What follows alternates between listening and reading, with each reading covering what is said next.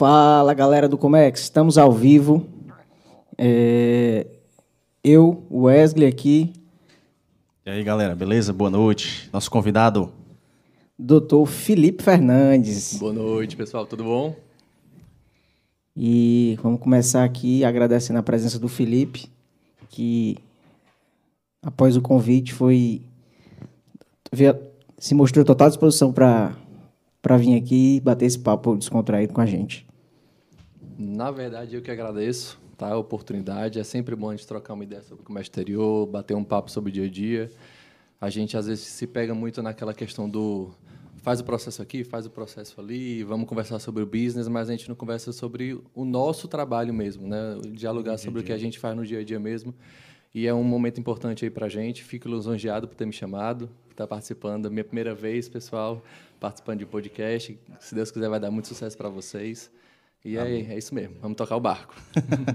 e, e, lembrando aí já, o, o, ao fazer o convite aí pro, pro Felipe, o Lucas, não, eu lhe garanto aqui quantas cervejas? 32 Heineken? Só 32 hoje. já está na primeira aqui. Mas vamos lá, Felipe Fernandes. Ele trabalha na AGL, o diretor da AGL Nordeste, não é isso? Isso. E a gente queria que você explicasse né? Primeiro, quem é o Felipe? Como o Felipe chegou na, na no cargo que você é, trabalha hoje? Se, o que, que você gosta, o que, que você faz nas horas vagas. Fala aí o, o fora do Comex, né? O que, o que, o que tem carência, assim, né? que todo mundo quer saber, que todo mundo quer, quer entender. Diga aí. Bora lá. Felipe Fernandes. Felipe Fernandes, ele, ele pulou de paraquedas no comércio exterior, cara. Eu fiz, eu prestei vestibular para medicina, e aí não passei na primeira, na segunda fase da UFC, joguei a toalha e conheci, conheci não, na verdade, né? Fui para São Paulo visitar minha família, tenho um, uma prima distante lá, ela trabalhava na Saf Marine na época. E me falou sobre comércio exterior, sobre o que ela fazia e tudo mais. Aí quando eu voltei de São Paulo, eu já falei, é, eu vou trabalhar nisso mesmo, porque eu quero ganhar dinheiro. Mal sabe, né? quero trabalhar, ganhar dinheiro e me matriculei na, na, na Unifor, onde eu, onde eu fiz a faculdade. E aí joguei, joguei o, o business, né? Vamos para cima. No segundo semestre de Comex, cara, eu já estava desesperado para trabalhar, não aguentava mais essa história de ah, eu estudar, estudar, estudar e não colocar em prática aquilo que realmente eu estava eu tava estudando, apesar de ter ser bem no começo, né? Sou ansioso. e aí fui para para a batalha do da primeiro do primeiro estágio, né? Da primeira aprendizado. O primeiro aprendizado foi nos correios, junto com o pessoal da Receita Federal, tributando encomendas, se vocês foram tributados alguma vez. Possivelmente fiz parte desse negócio por volta de 2008 a 2010. E logo depois, quando finalizou o contrato, eu, eu entrei no agenciamento já, né, que hoje eu trabalho com agenciamento de carga. Eu entrei no agenciamento e estou até hoje no mesmo segmento. Tá? Comecei bem de baixo mesmo, conhecendo, conhecendo estagiário, fazendo a parte operacional de, de logística marítima. Tá? Na época que estava eh, saindo da, daquela papelada de mercante, começando o sistema mercante mesmo, de marinha mercante. E foi, foi um período que realmente trouxe, angariou muito aprendizado mesmo, sabe? Você quando você quando inicia, hoje eu sou diretor comercial, como você já citou, mas quando você inicia realmente pegando o, o por baixo da operação, vendo por menor de cada problema que você pode ter durante o seu processo e tudo mais, isso traz uma bagagem, traz um aprendizado que facilita muito na hora que você vai sentar numa mesa, conversar com o cliente e vender um serviço que você adquirir o know-how.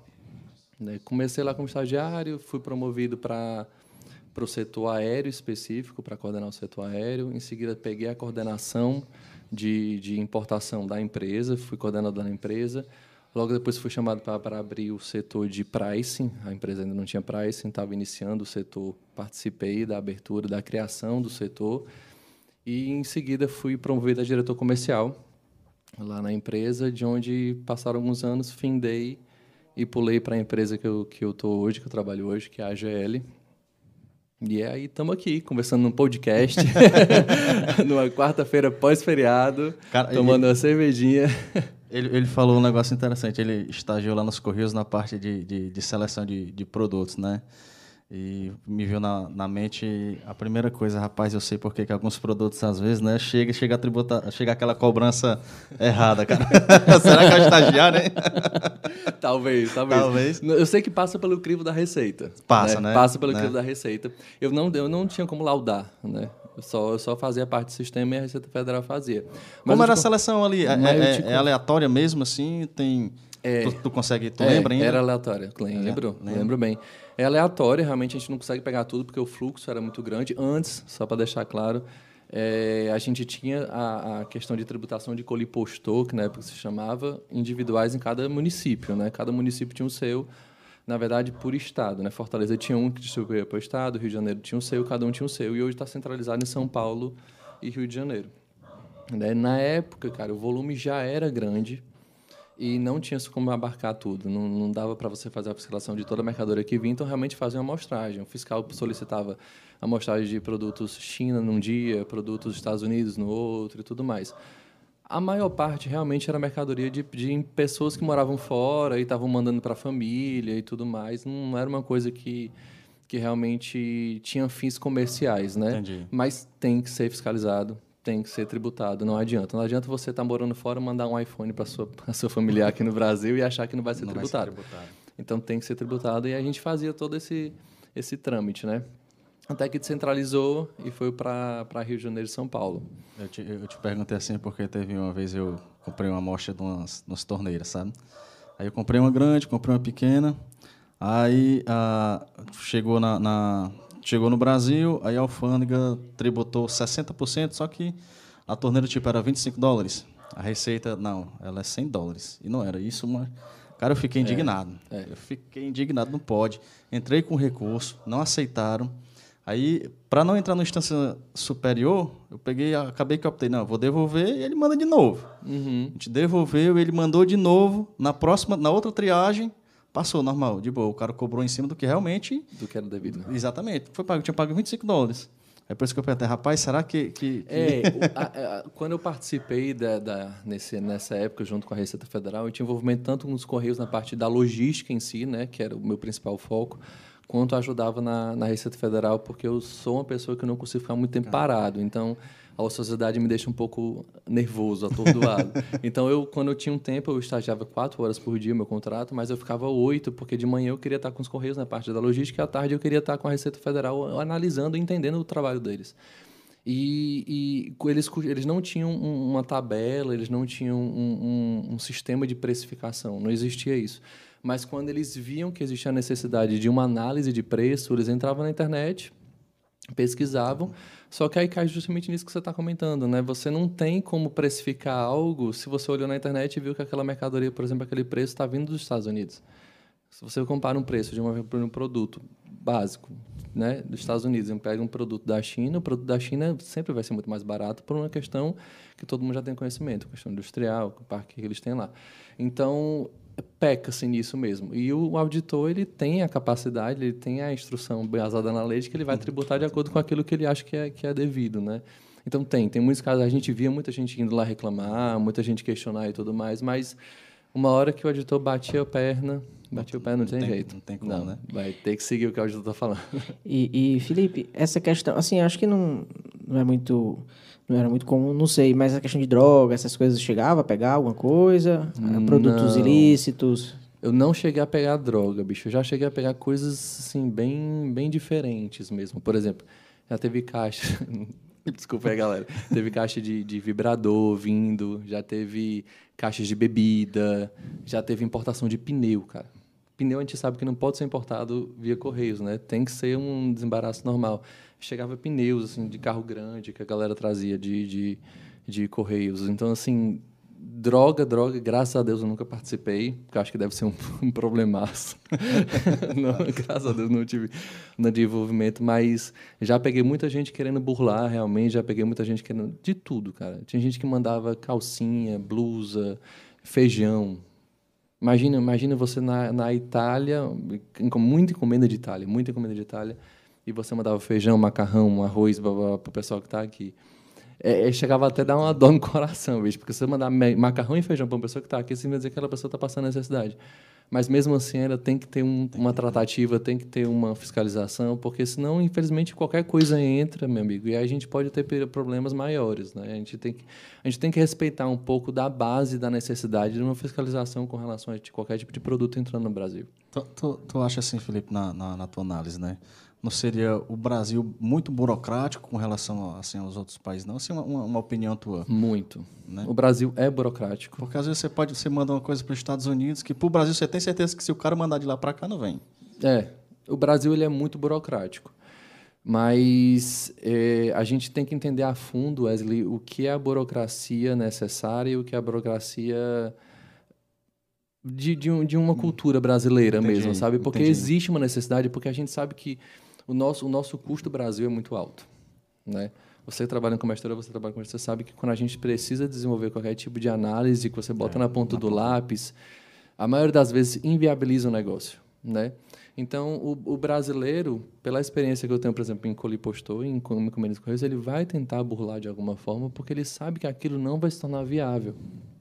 E aí, vem a questão da burocracia. A burocracia ela vem trazer um pouco dessa segurança para que se cumpram-se as leis. Mas aí o excesso da burocracia faz com que o custo fique ainda maior. E aí, quando o custo fica ainda maior, meu amigo, o mercado ele não, consegue, não sustenta, não consegue trabalhar. E aí fica sempre uma guerra, né? Entre quem está fiscalizando para fazer a coisa certa e quem está importando, comercializando, que acaba fazendo muitas vezes a coisa errada para poder viabilizar aquele negócio é uma, é uma situação complicada. Eu, eu acredito muito que quando eu comparo com os Estados Unidos, quando eu comparo com a Europa, é drasticamente diferente. Diferente, né? Muito diferente. Você tem mercadorias que já estão chegando em alto mar, ainda estão chegando no porto, já está liberada para quando descer do navio, já pegar seu caminhão e partir direto. Não é à toa que eles não negociam free time de demoji. Você não tem negociação de free time de demoji para a Europa, para os Estados Unidos porque você não necessita de ter o container parado. Você, o container tem que ser movimentado, ele tem que chegar e voltar. O just in time. Desceu, foi para lá, voltou. Entendeu? Então, assim, o Brasil tem essa pegada diferente mesmo. A burocracia, ela atrapalha muito, mas a base da necessidade burocrática, acho que no Brasil ainda é importante. Mas, de fato, atrapalha pra caramba. Atrapalha. Atrapalha. Mas gente, atrapalha e desestimula, porque a gente podia ter muito mais negócio Nossa. se tivesse um pouco menos de burocracia. Acredito, acredito mais. Felipe, é, e a gente busca aqui no Comércio de Sucesso ter um papo descontraído e com a linguagem um pouco mais informal Sim. e mais é, é, para explicar para o pessoal que não é do comércio exterior, né? E aí eu vi que você falou aí do Demurge, do Free Time, Sim. né? E aí, para a galera ainda que está se matriculando no primeiro semestre do Comex, lá da Unifor, né? Entender, e, né? e aí eu queria que você só... Eu digo, vou, logo, vou, vou logo começar dizendo, fuja. Demurge, fuja. E normalmente é dor de cabeça. Mas o que, o que é o demurge? Demurge nada mais é do que um, um, uma locação, é um custo que você tem, que você paga para a companhia marítima para poder deixar aquele container parado sem a devolução para o mesmo, porque ele precisa rodar aquele container. Né? Então, por dia você tem que pagar uma taxa que varia de 60 dólares a 240, 340, depende da companhia marítima, quando você ultrapassa os dias livres que você tem para poder fazer a entrega daquele produto. Vou dar um exemplo básico hoje. Por exemplo, você tem importação da China, Brasil, 21 dias de free time. Você tem 21 dias para poder devolver aquele container para a companhia marítima.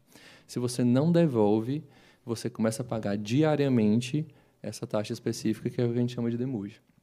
Né? E aí, meu amigo, quando você começa a fazer o somatório de tudo, é desesperador. o montante vai lá para cima. Massa, cara, bacana. É, e aí, a gente deu um, um Esqueci de falar dos patrocinadores, mas eu vou. a, conversa, a conversa fluiu tão bem foi, aqui que a gente foi. esqueceu de, de, de, falar dos patrocinadores aqui. Né? O nosso primeiro patrocinador, o Master, é o MD Studio, que é o que promove a estrutura para a gente aqui. Né? Ele trabalha hoje com jingles, vinhetas, produção musical, né? com estrutura de lives. Né? Para você, o link vai estar tá na, na descrição do vídeo.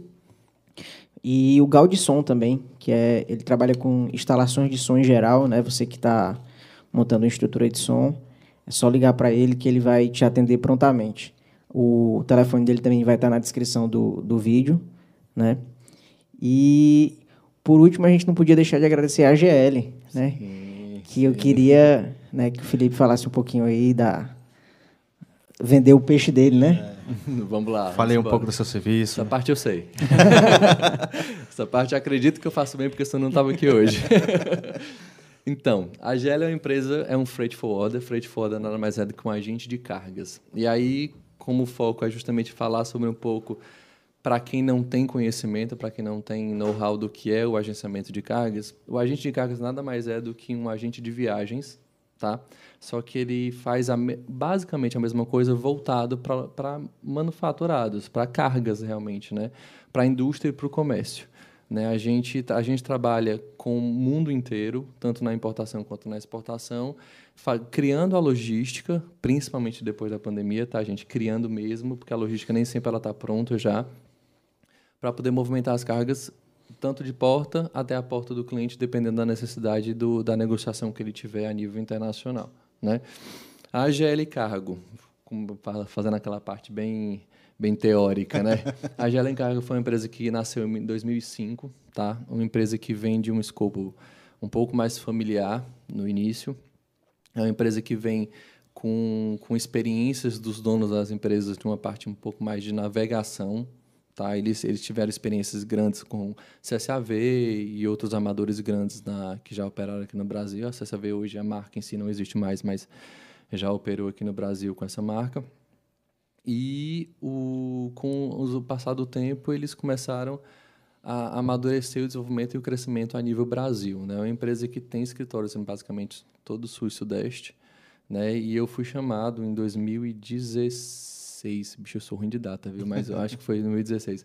2016 eu fui chamado para poder trabalhar, 2016, 2018, fui chamado para poder trabalhar com eles e abrir a filial Nordeste, né? Por isso que eu sou diretor comercial Nordeste. A gente abriu em Fortaleza, que é o, minha casa, né, onde, onde eu moro e onde eu tenho um relacionamento comercial que facilitaria o trabalho. E com um ano e pouco mais ou menos a gente abriu Recife, graças a Deus está indo bem. E a partir daí é desenvolvimento, né? novos planos futuros e tudo mais. É uma empresa que eu te confesso que eu sou feliz em trabalhar hoje. E, quando eu digo que eu sou feliz, não, não é levantando bola, não, bicho. É porque quem está à frente, quem está acima, na verdade, direcionando, tem uma tem visão. Visão, que é muito sabe? importante. É, e não é só visão de mercado, sabe? Eu acho que uma coisa que falta muito, muito mesmo no mercado, a, a modo geral, é uma visão humana do business. Não é que você tenha que passar a mão na cabeça de todo mundo, não é que você tenha que, que não lutar pelo crescimento da sua empresa, não pressionar o seu funcionário e não pressionar por metas, não, não é nada disso. Mas você, você consegue ter uma visão humana e você nota nas ações que se tem durante o dia a dia, sabe? Não se vende, se faz sabe? E é uma empresa que, que eu, eu lhe confesso que, que só tende a crescer porque eu vejo que a equipe toda está trabalhando com o mesmo pensamento, com o mesmo, o mesmo segmento. A gente se tornou OEA há mais ou menos uns dois anos atrás, um ano e pouco atrás, por esforço do, da, da, da, diretoria mesmo, porque sabe que isso é importante, sabe que isso vai trazer vantagem, é dispendioso, é caro, é trabalhoso, mas assim é fundamental. Tá? Hoje, nós temos setores específicos para projetos. Hoje, a gente trabalha com, com commodities específicos como açúcar. Temos muita movimentação de açúcar, muita movimentação de madeira lá no sul do país. A gente tem, hoje, um setor específico para farma, tá? que foi desenvolvido justamente para poder atender a demanda de pandemia que é fato, gente. A gente vai, possivelmente vai conversar no futuro a respeito disso, mas a demanda de farma ela veio com uma força tão grande que impactou o mercado mundial tá? a nível de espaço, a nível de frete. E a demanda pra, de produto farma com qualidade, tá? a demanda de produto farma com conhecimento ainda é escasso.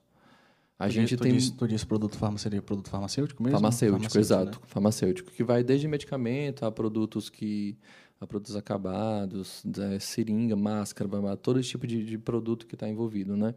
O, e, e que muito mercado trabalha, eu estava voltando assim, muito mercado trabalha com produto farmacêutico, mas pouco tem o real conhecimento de se trabalhar com produto farmacêutico. E isso faz muita diferença. Eu mesmo não tinha experiência, trabalhei, já trabalho com indústrias farma já faz um tempo, voltado principalmente à questão de produtos secos, partes e peças e tudo mais para a indústria. Mas farma em si tô, tô criando, tô gerando muito conhecimento agora e te confesso que é um setor da empresa que só tem a crescer porque o negócio está muito interessante. A gente, a gente, eles não estão trabalhando só no setor, eles estão treinando a gente a compreender o que é o farma e a vender o farma. Então está sendo fantástico. Cara, bacana. Viu? É, é uma empresa então que tem mais de 10 anos de empresa, mais de 16, 16 anos, 15 anos de empresa. Graças a Deus está ficando bem sólida, na verdade já está sólida. Aqui no Nordeste também estamos conseguindo se solidificar. A gente sabe que é difícil o mercado do Nordeste, o mercado de Fortaleza e de Recife são mercados completamente diferentes de Sul e Sudeste.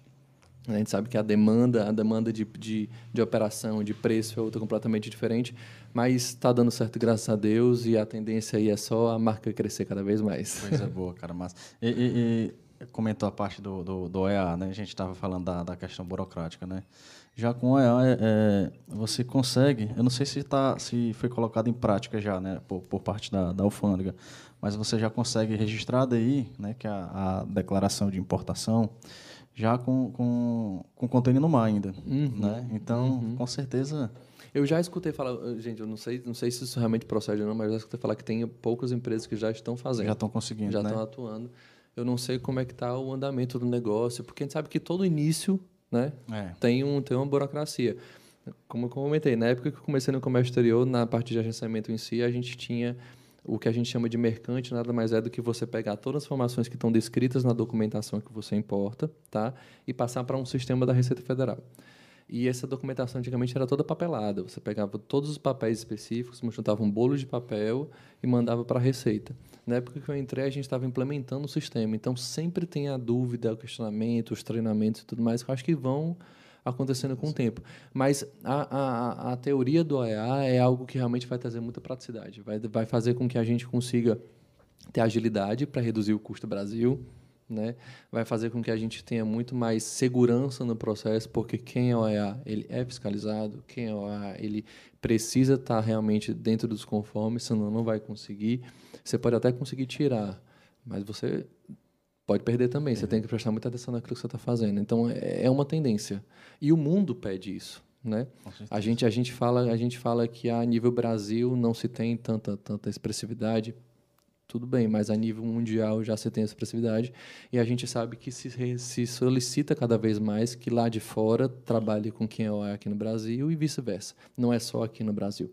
Né? Então, é uma tendência que eu acho que segue assim com o tempo. Te confesso que até me surpreendi, porque eu vou despachante no país que não faz mais parte né, do, do, do negócio. Para mim é fundamental a participação do, do despachante no business. Mas é, é, é, eu acho que tende a ser algo muito legal. Tende, tende a se trazer aquilo que eu comentei a respeito dos Estados Unidos e de Europa. Você consegue fazer a liberação da sua mercadoria antes de chegar no porto. E aí você consegue reduzir o free time que eu comentei anteriormente, você consegue reduzir custos que você não consegue trabalhar no seu dia a dia que a gente opera hoje, né? Não, com certeza, com certeza. Deixa, deixa, quer fazer alguma pergunta? Quer comentar alguma coisa? Pode, pode prosseguir. eu, eu, eu tenho uma dúvida, cara. É, rapaz, o cara consegue trabalhar com logística e ter vida social? Cara, se os meus amigos estiverem assistindo, eles vão dizer que não. ou, ou depende, eles, ou tem, eles tem vão dizer que né? não, eles vão dizer que não. Mas eu acho que é mais porque eu sou uma pessoa mais velha mesmo, assim, de cabeça, né? Eu sou uma pessoa que já está um pouco mais numa idade avançada, mentalmente falando. Mas dá, dá. E não só dá, como é fundamental. Né? A, a gente tem que saber dividir as coisas. Gente, eu tenho muito por mim de que o período que a gente vive hoje, de, de pandemia, mesmo que ainda não se acabou, ele está sugando mais, né? Ele está exigindo mais de você. Mas cabe a você também começar a colocar o seu o seu time, né? E também se cercar de pessoas que sejam produtivas, se cercar de pessoas que te ajudem, te auxiliem naquilo tudo. Por isso, até mandar um beijo aí pro meu time, se estiver assistindo, porque graças a Deus meu time hoje está focado, está interessado, são pessoas que estão se desenvolvendo, estão trabalhando, estão interessadas em ter conhecimento, em gerar conhecimento não só simplesmente pegar aquele papel e fazer. Então, a fim de gerar conhecimento, e isso faz com que a gente tenha a capacidade assim, de tirar um pouco de, de descanso. Mas eu, particularmente falando, minha personalidade, tá? Eu não consigo descansar muito, bicho. Eu sempre sou muito ligado, preocupado, sempre sou muito antenado nesse sentido, porque é a minha vida. Eu, eu sou muito assim, eu trabalho o meu trabalho não é diferente de mim, sabe? Assim, eu, eu costumo entrelaçar as duas coisas. Então, querendo ou não, o descanso ele existe. Eu, eu, eu, eu imponho mas descanso. Como, então. Então eu imponho descanso, mas, mas é necessário foco. Tem que focar, senão não dá certo, não. Porque, porque assim, a gente, a gente, a galera que é de fora, para quem já está no meio, no Comex, entende, né?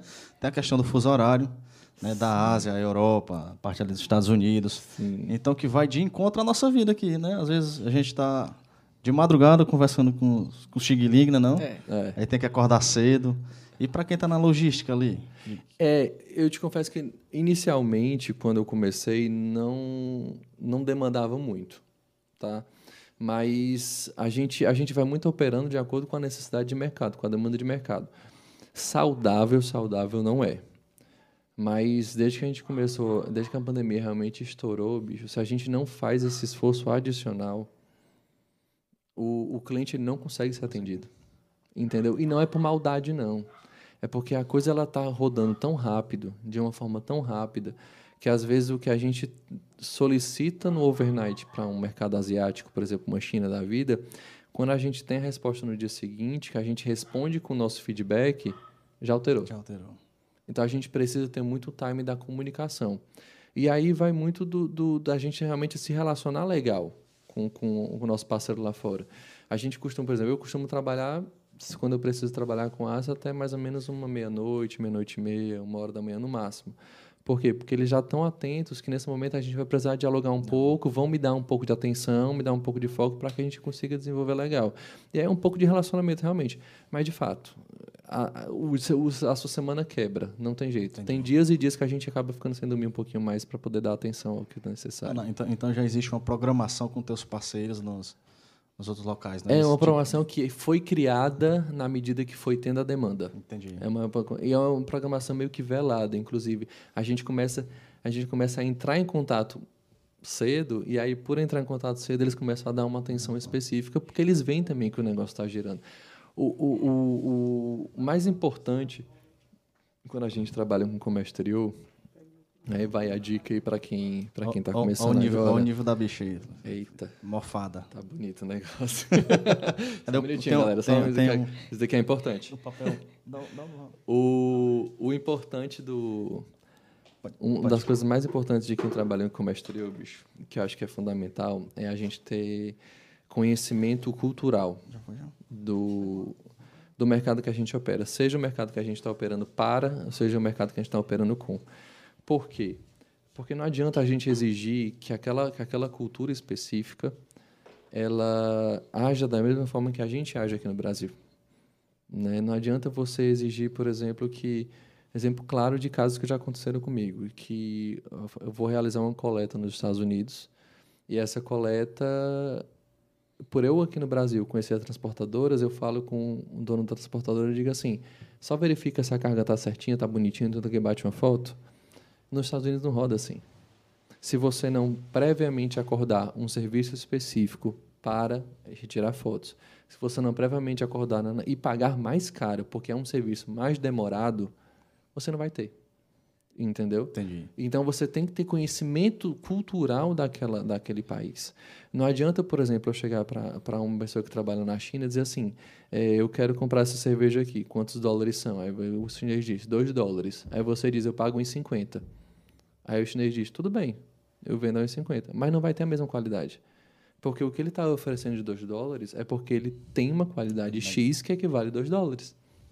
Não é que o fornecedor concorrente dele não possa ter a mesma qualidade com preço inferior, não é isso. Mas se é o mesmo fornecedor, ele vai tratar dessa forma e ele não vai deixar de te vender. Ele vai reduzir a qualidade para te entregar aquilo que você quer no preço que você quer. Então é, é importante a gente ter conhecimento cultural. Isso facilita muito no dia a dia, isso facilita muito a negociação, porque dessa forma a gente, a gente entende, e a gente, como brasileiro, que é um país policultural, né, a gente consegue se adaptar com muito mais facilidade. Então a gente tem um potencial gigantesco. Basta a gente aprender a, a tirar o olho do umbigo, olhar um pouco mais lá para fora e, e começar a administrar a cultura de cada país que a gente trabalha. Felipe, e assim, eu noto que pode ser impressão minha, mas eu acho o chinês muito mais solícito atendendo muito melhor do que o americano. Isso pode ser uma impressão minha. Mas eu acho que ele, assim, se esforça mais. O cara tá ali no fuso horário de 11 horas e às vezes eu mando mensagem de manhã que ele responde e é solícito. Não, a gente vai ver. E às vezes a gente pede uma variação do orçamento. Não, mas eu queria dessa forma. Tem como você mandar os dois, três, quatro, cinco cenários, uhum. né?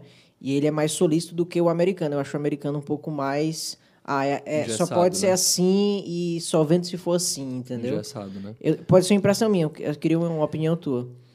Lucas, assim, eu vou, eu vou dar um pouco da, da, minha opinião mesmo, não necessariamente isso, isso é uma verdade, né? até porque existem várias verdades, não somente uma. Mas, de fato, sim. Tá? Eu acredito que tem alguns motivos pelo qual isso acontece. Primeiro, é, você acha que americano ele é interessado em, em dinheiro, o chinês é muito mais. O chinês ele vive por dinheiro.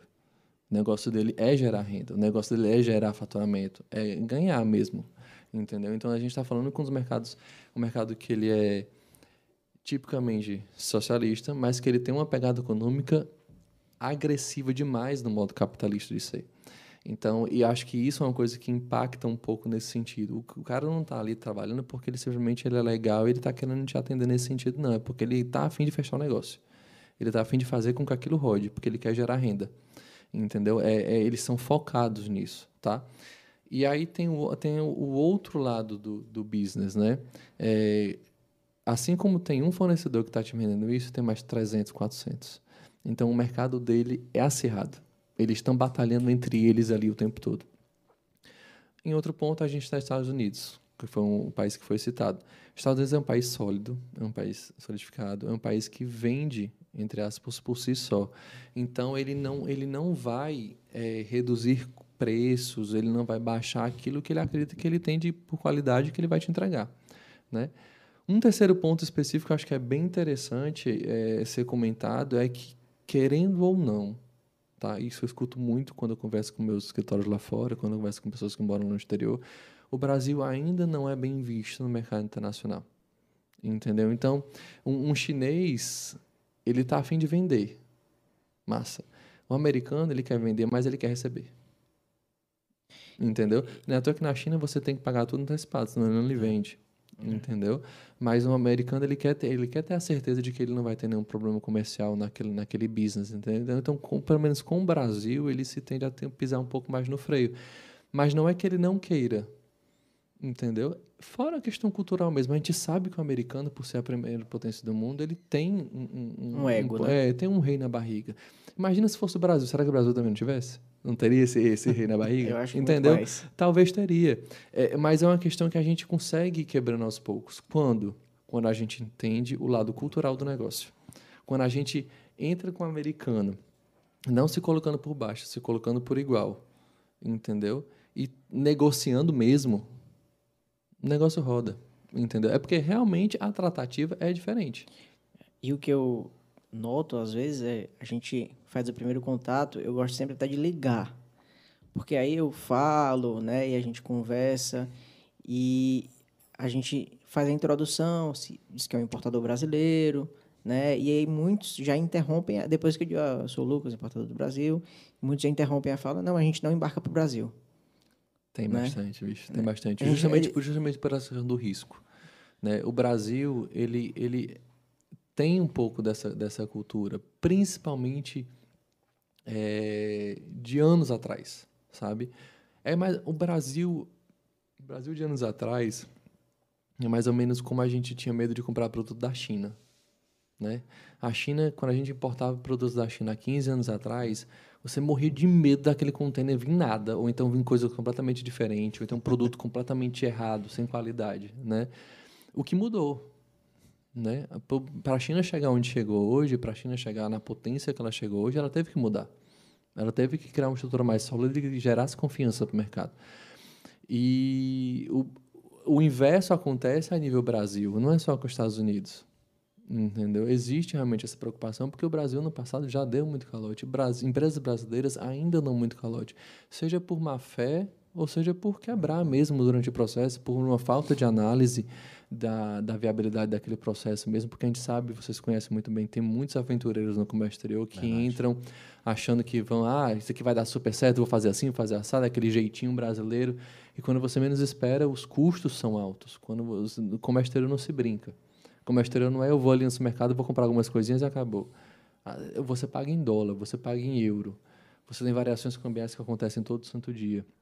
Hoje você está falando que você paga um frete de China de 12 a 14 mil dólares. Converte isso para saber se você pode brincar. Você não pode brincar com o exterior. Você tem que fazer a coisa certa mesmo. Por mais que demore, por mais que a coisa seja paulatina que você vá, vá tendo conhecimento e gerando conhecimento aos poucos, isso te traz uma solidez, entendeu? E uma confiança junto com o mercado internacional. Não é à toa que você tem empresas no Brasil, importa absurdamente da China. Se o mercado não confiasse, a gente não tinha mercado internacional dentro do Brasil. Mas você precisa realmente ir aos poucos. E a gente no Brasil tem que quebrar a barreira com relação à confiança, não tem jeito. A gente tem que fazer a nossa parte. Certeza. Então, eu tô comentaste aí, é, queria alinhar o teu comentário agora com relação a, a conhecer a cultura do outro país, né? O aventureiro, por exemplo, o cara chega, quer importar, mas ele não entende a, a, vamos colocar aqui preço de serviço, por exemplo. Ele vai cotar um agente, outra agente, outra agente, outra agente. É, vamos para o lado do, do, do despachador vai é, pesquisar um despachante aduaneiro, uma empresa, outra. E às vezes a galera se prende muito a preço, né? E tu comentaste a questão de conhecer a cultura do país. Às vezes o cara perde competitividade por não contratar o parceiro certo, por não estar tá com o parceiro certo.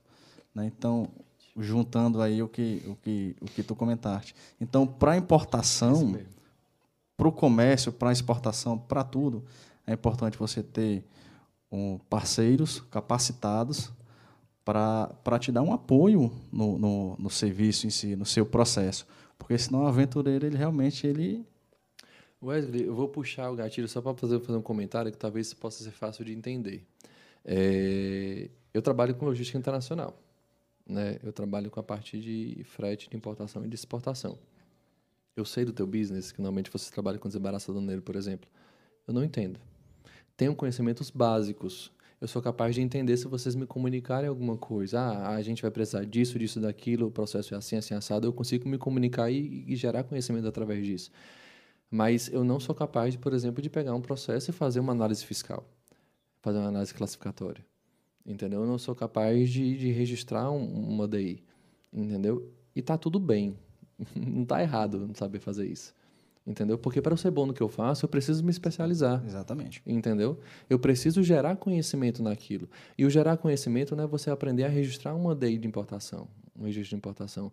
Não é eu pegar um processo da China e trazer um container de 40 pés da China para ação, da China para PC. Não é isso.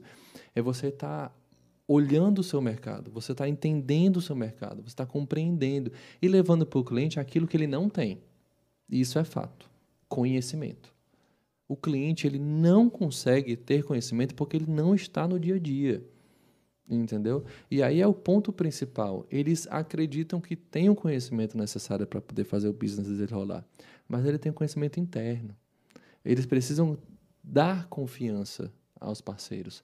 E os parceiros precisam finalmente dar confiança ao mercado, porque a gente sabe que no passado também teve muita gente que fez besteira no mercado. Exatamente. Entendeu? Que vai engana um aqui, vai engana ali pela sede, pela, pela aquela vontade desesperada de fazer e ganhar dinheiro. Né? E aí apresenta um serviço errado. Então, hoje, eu lhe confesso que, que o meu principal trabalho é desmistificar. É mostrar para o cliente que a gente tem o conhecimento daquilo que a gente está fazendo, e que ele precisa respeitar o nosso trabalho. Porque é trabalhoso, cara. É trabalhoso todo dia eu ter que analisar quantas companhias aéreas estão cancelando voos e quantas vão ter que vir para o Brasil. Todo santo dia eu tenho que fazer isso. Todo santo dia eu tenho que analisar como é que está o espaço com a companhia marítima, como é que está com a outra.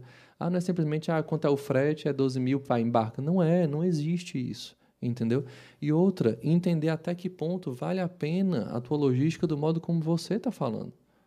Ah, mas eu sempre fiz assim, eu sempre importei dessa forma. Mas quem disse que você não pode fazer de uma forma diferente, que possa te reduzir custo? Entendeu? Então, quando, quando a gente consegue é, trazer o cliente para confiar naquilo que a gente realmente quer apresentar, para confiar que a gente pode trazer algo diferente para ele, os processos eles fluem de forma absurda e é vantajoso tanto para um quanto para outro. Mas para isso precisa haver confiança de ambas as partes. Eu acho que a gente precisa muito focar o nosso, gastar muita energia nisso ainda hoje. E aí a gente perde tempo que podia estar negociando coisas melhores, estava gastando energia com os clientes para que eles realmente deem um pouco mais de credibilidade para o nosso trabalho. Mas isso é fato, é fundamental, pessoal. Quem está começando no comércio exterior agora, eu vou lhe dizer, se cerque de bons profissionais. E os bons profissionais não são aqueles que se vendem, são aqueles que fazem, tá? Não vão por aqueles que estão o tempo todo se mostrando, se exibindo, falando, falando, falando, falando. Veja o dia a dia, entendeu? É, veja o nível de conhecimento que aquela pessoa te agrega, o que aquela pessoa consegue te trazer de positivo para poder trazer o teu negócio de uma forma mais segura e de uma forma menos dispendiosa possível. E, e um dos pontos importantes para o próprio empresário, né, de ter bom, bons parceiros, é que ele vai focar no que ele é bom. Ele vai focar em vender. Se ele, por exemplo, se ele for um comerciante, né, se ele trabalha com comércio, então não. Contratei a, a, as empresas, agora o meu foco vai ser o quê? Vai ser vender isso daí. Eu vou importar. Pronto. Minha, minha principal função é pegar aquele produto quando chegar aqui e despachar, né? Que nem, uhum. nem né? Os produtos. Não está preocupado, pô, o, o, agente de carga vai conseguir fazer aquilo, o despachante de aduaneiro vai conseguir fazer aquilo. Então, eu, eu acho bem importante. Mas é como, é como, se você estivesse montando a estrutura de uma empresa. Dentro da tua empresa, tu tem um setor comercial, um setor financeiro, um setor de operação, e por aí vai, dependendo da, da, do ramo, do segmento da tua empresa. Não existe essa segmentação, ou o comercial é o financeiro, ou o financeiro é a operação. Entendeu? Se existem departamentos, é porque existem níveis de conhecimento diferentes. Se existem níveis de conhecimento diferentes, eles têm que ser respeitados de qualquer forma. Não existe um maior ou um melhor, entendeu? Todos são fundamentais para gerar o fluxo daquela empresa. E a, nem o próprio dono consegue ter know-how suficiente para poder fazer aquilo. Porque que, se você não está naquele business, você está pegando contratação de um serviço terceirizado porque demanda conhecimento, você não vai respeitar aquele serviço. Entendeu? E é a nossa batalha diária, bicho. É o, que, é o que mais desgasta a gente. O que mais desgasta não é nem ficar até 11 horas, meia-noite no, no, com o pessoal da China trabalhando para poder acordar às 5 horas da manhã, não. é esse, esse, esse, esse trabalho comercial mesmo que a gente tem que fazer para poder mudar um pouco a cabeça e a cultura de quem, com quem a gente trabalha. Né? É, assim, é uma frase até um pouco clichê, já muita gente fala hoje, mas eu acho que ninguém constrói nada grande sozinho. Né? E quando é, você se cerca exatamente de bons profissionais e confia neles, é como o Wesley estava dizendo, né? A gente foca mais naquilo que a gente é especialista, Sim, né? E exato. cada um fazendo o que, o que é especialista, né? As coisas andam muito mais rápidas, porque quando você contrata uma consultoria, quando eu contrato o Felipe, eu não contrato só o frete, eu contrato aquela experiência e se eu tiver um processo atípico, ele vai saber o que fazer naquela ocasião e eu não vou precisar me preocupar, entendeu? Uhum. Então, se eu contratei o Felipe, eu vou focar em vender. Ah, mas teve um problema no frete. Business. Exatamente. Teve um problema no frete. Não, mas aí eu contratei o Felipe. Né? O Felipe ele trabalha com frete. Exatamente. ele vai resolver. O, um ponto que é bem importante, Lucas, citar é que, gente, quem trabalha com comércio exterior, quem, tá, quem é importador ou exportador, que não está no segmento de terceirizados do, do, do, do processo, é, é, muito importante entender que o risco da operação sempre vai ser seu. Vai ser seu sabe? Não adianta. Você, você, o business ele é seu, entendeu? Então o risco é seu. Então, por mais que você terceirize, compreenda tá? A gente tem que a gente a gente como prestador de serviço a gente também tem que ensinar. Isso. É dizer, ó, o teu processo ele vai sair assim assim assado porque demanda isso isso e isso e eu preciso fazer aquilo aquilo aquilo. Não é uma coisa simplesmente ah vai e faz, entendeu? Porque é importante o cliente conhecer os riscos da operação dele, para que se de repente tiver algum tipo de problema ele não diga assim ah mas você não me avisou, porque problemas podem acontecer em qualquer momento, a gente não tem muito o que fazer, né? E de fato, Lucas, a gente, a gente tem que focar assim, realmente nessa questão do, do uno mesmo, de, de, de um conjunto. Não adianta, bicho, você querer trabalhar só. Não adianta querer trabalhar só, você trabalhar só e ponto. E a gente não consegue se constrói um prédio sozinho. Pega um pedreiro só, pega um mestre de obras no máximo, bota ali para construir. Consegue construir? não vai construir, entendeu? A gente precisa de, de realmente de, de, de união para conseguir fazer girar o business. E eu sinto que no Brasil ainda falta um pouco disso tá? Pelo menos aqui no mercado, principalmente, eu sinto que existe muita, muita rivalidade que eu acho que talvez não seja tão necessária. A gente podia ter uma coisa um pouco mais leve e que favorecesse o próprio mercado. mercado. Quanto mais o mercado trouxer, quanto mais o mercado movimentar, mais todo mundo ganha. Entendeu? Não, não, é, não é uma questão de concorrência. É uma questão de, de gerar mercado, gerar business, né? E é a nossa função aqui, fazer o negócio girar. Fazer o negócio girar, porque quanto mais, melhor. É não ter concorrentes, é ter parceiros, né? Exatamente. Deixar o Lucas aqui dar uma, dar uma lidazinha aí nas... Tem o teu aí? Então, vai pelo teu aí, mas tá. No meu aqui mesmo. O que a pessoal, galera tá falando aí. Pessoal no chat aqui, né? Tem o Augusto, pessoal lá da. Acho que é, acho que é aluno lá do Ludmir, né? Aluno do Ludmir aqui com a gente. O próprio Ludmir, um abraço para o professor Ludmir, né? Quem quiser conferir o episódio com o professor Ludmir, tá no, no nosso canal, é só entrar lá e assistir. Aí tem experiência, viu? Tem conhecimento, Ludmir. conhecimento de longa data. Daí, conhece, conhece umas coisinhas, né? esse, esse, daí consegue explicar. Consegue consegue ensinar. esse daí ensina bem. A Ivoneide Fernandes, um abraço, Ivoneide. Né? É, Eliane Novaes colocou aqui: parabéns, Felipe, pela credibilidade e confiança para os clientes, muito sucesso e prosperidade. Ele... É, Rosa Martins, a minha tia, está com, com a gente aqui. O Neves, também, aluno do Ludmir, Portos 2021. Isadora Bezerra. Roberto César está aqui com a gente, né? Roberto, tudo bom, Roberto? Como é que você está? um abraço aí, chefe. Alisson Rodrigues, Bárbara Souza, a Bárbara Fernandes colocou aqui: parabéns, Felipe, pelo crescimento e excelente explanação. Sucesso para você e seu time. Essa daí não conta, nessa, daí é minha mãe. Essa daí, se ela falasse mal, meu filho, ela estava ruim. Estava errado, hein? o Alanilson Maia também está aqui o Adam Vieira, a Maria Eduarda. Boa noite. Né, a Briane de Castro colocou. Amando entender melhor da logística. Parabéns, Felipe. E o Rogério Pires também parabenizou aqui e colocou: certamente vai motivar muitos jovens a seguir esse caminho profissionalmente. Né? Isso daí também não conta, meu pai. E o Rafael Lima também aqui. Colocou baixa o frete. eu lhe confesso, aí vai o recado para Rafael Lima. Eu lhe confesso que se eu pudesse baixar, eu baixava. Sabe por quê? Porque ao invés de uma pessoa estar tá importando, estaria importando 15. Entendeu? Então a, a lógica, ela é clara. Quanto menos, maior o fluxo de processos que a gente tem. Só que, infelizmente, existe uma demanda gigantesca a nível mundial que não permite com que os fretes sofram baixa nesse momento. E... Aproveitando aqui, ó, já que tem os alunos do professor Ludmir, é, é, a meninada que, que vai para estágio, que, tá, que, tá, que tem uma oportunidade hoje que a gente não teve, né? Todo mundo praticamente entrou no Comex de paraquedas. Né? Não é. teve uma orientação, não. Eu vou para aquela escola, vou estudar aquilo e vou trabalhar com comércio exterior. É. É, dá uma dica para essa galera que está estudando ainda, para o que, que ela pode fazer, como ela pode se aperfeiçoar para entrar no comércio, no Comex, principalmente na sua, na sua área de, de logística? O que, é que você pode tentar passar para eles aí? Eu acho que o principal aprendizado, assim, não só a nível profissional, mas a nível de vida mesmo, é, é ter humildade. Humildade em que sentido, bicho? Você não, você não tem conhecimento de tudo. Entendeu? Você não consegue ter conhecimento de tudo, até porque o conhecimento é mutante, é mutável um dia um mercado está agindo de uma forma, no outro mercado está agindo de outra completamente diferente. Então, acho que o principal, o principal segredo de qualquer profissional é você escutar. Escute o que o outro tem a dizer, entendeu? Preste atenção no que o outro está falando e, a partir daí, tente entender, crie seu juízo de valor a respeito daquilo entendeu? E aí você vai entender que aquela teoria que você puxou na faculdade, no seu curso e tudo mais, começa a ter um pouco mais de, de, de clareza você começa a entender um pouco mais daquilo que você realmente está fazendo.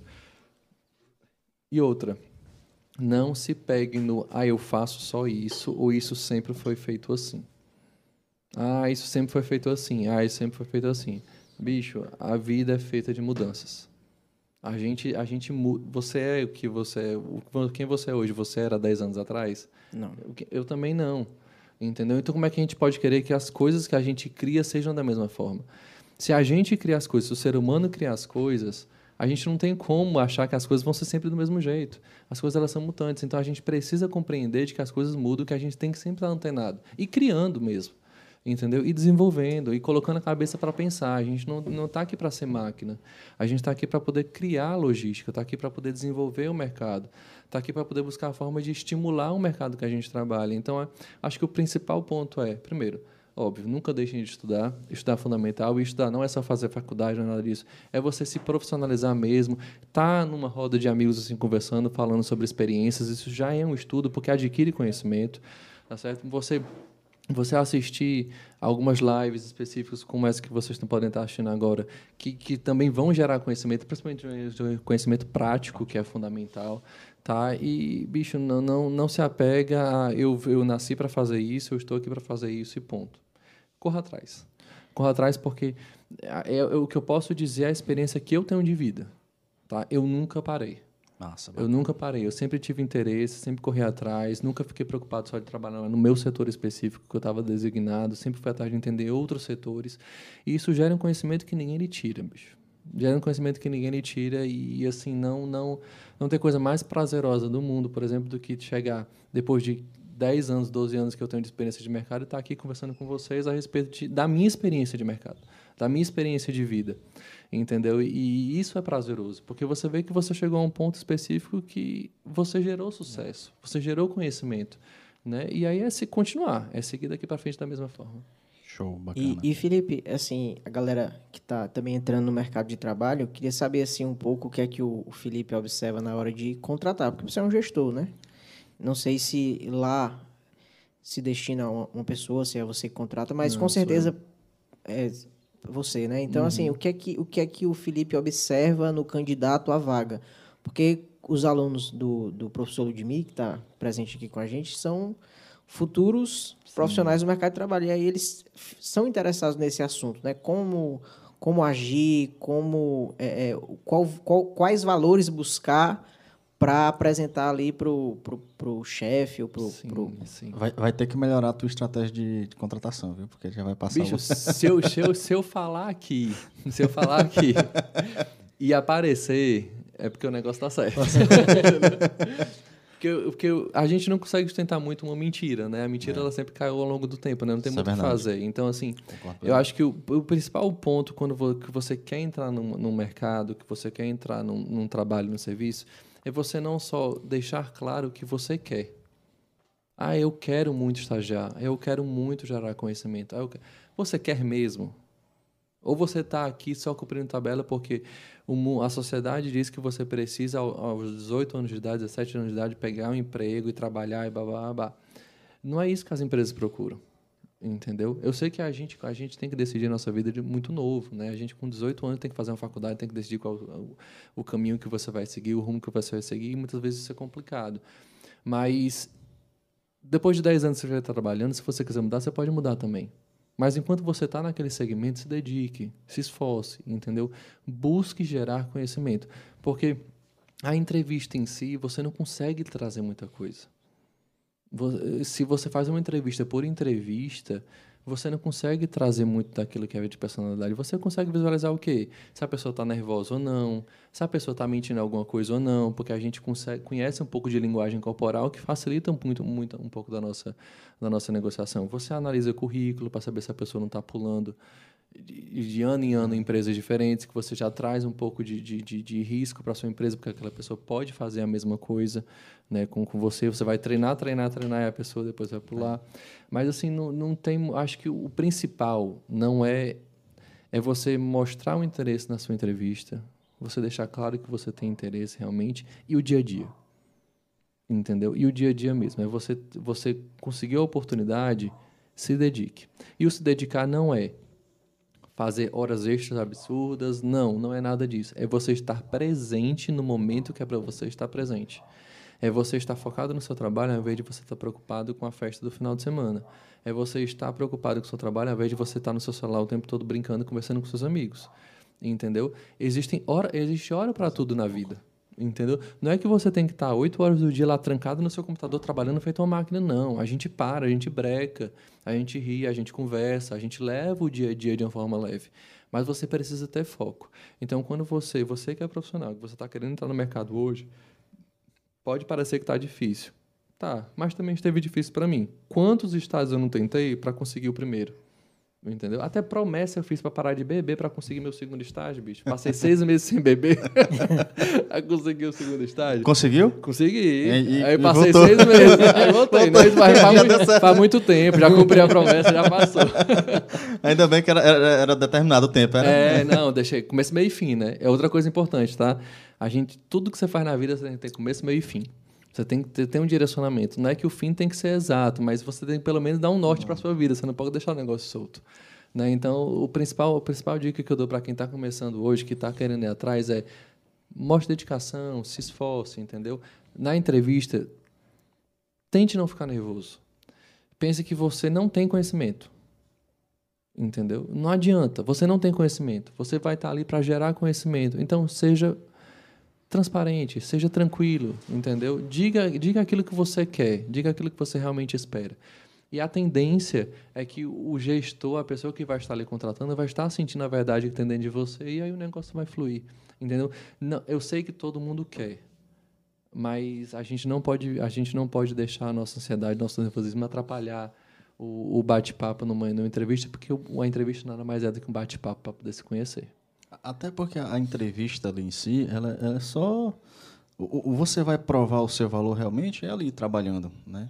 E você, por exemplo, a gente é por isso que tem uns três meses de experiência também, né? Que aí fica ali. Exato. E assim, eu estou deixando claro rapidinho só que é eu dando entrevista. Lógico que quando você fala de um processo seletivo, que existe todo um estudo atrás, todo que tem um RH, é, é diferente, né? É um processo diferente. Óbvio que o processo seletivo ele não vai determinar se você é bom ou se você não é. Exato. Entendeu? Isso vai ser realmente no dia a dia.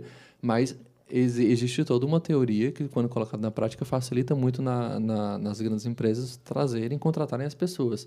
Mas a, a, minha empresa, que sou eu que faço esse tipo de contratação, e outras, gran, outras grandes empresas que vocês vão ter, que vocês vão trabalhar vão tratar diretamente com o gestor, é fato, entendeu? É, por mais que o gestor queira conhecimento, de fato, ele vai querer alguém que ele possa confiar. E se você levar muita mentira no começo, o cara vai sentir que você está mentindo e de repente ele não pode confiar. Então, se você quer oportunidade, seja honesto. Vá lá, Show. diga a verdade, diga o que você quer e se você quer mesmo. Entendeu? Porque, de fato, as empresas não estão querendo ficar paradas treinando, treinando, treinando, treinando, treinando, porque atrapalha o fluxo do processo, atrapalha o andamento da empresa.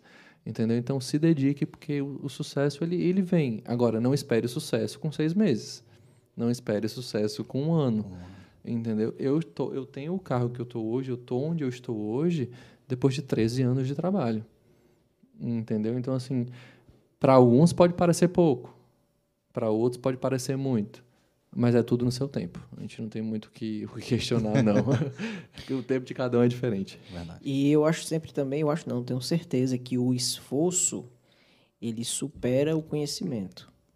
Né? Então, você pode ser uma pessoa que tenha muito conhecimento, mas se tiver alguém mais esforçado que você, ele vai, no decorrer do tempo, adquirir aquele conseguir. seu conhecimento e vai passar aquele seu conhecimento. Ele vai conseguir. Ele é, vai que conseguir. Nem, é que nem a, a, a, história da, da tartaruga e da, do coelho, né? O, a tartaruga está ali no esforço, está ali correndo, correndo, no esforço dela todo o tempo. Quem tem, quem tem o conhecimento? O coelho, porque ele automaticamente corre mais rápido. Meu amigo, se você deixa, se você deixa essa, essa tua personalidade é, o teu ego aumentar mais do que o, o esforço necessário para que você se construa como pessoa, bicho, não tem jeito. Você, você realmente estagna e quem está se esforçando vai passar de você uma hora, não tem jeito. É. O, jovem, o jovem hoje, eu digo jovem, né, mas eu também sou jovem. É, sabe? Só para deixar claro é, que eu também sou jovem, tá? É porque eu comecei cedo. é, uh, eles são muito imediatistas, cara. Não é isso? Coisas que a gente não tinha na época.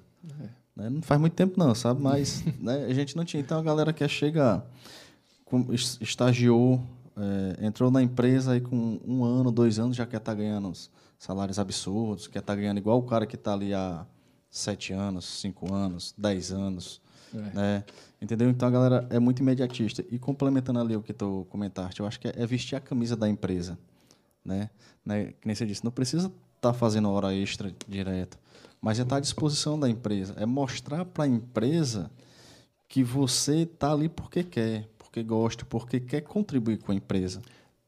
Não, seria assim que você. Exatamente isso, porque senão não existia funcionário. A empresa ela não contrataria ninguém se não existisse a demanda de ter uma qualidade de serviço, de ter um atendimento, de ter um trabalho sendo exercido. Então, se a empresa contrata é porque ela precisa. E a empresa ela também tem que ser claro naquilo que ela precisa. Entendeu? Acho que a clareza tem que vir de ambos os lados. A, a, empresa ela deixa claro que ela precisa e o funcionário ele aceita ou não. Até porque o funcionário nada mais é do que uma venda de um trabalho.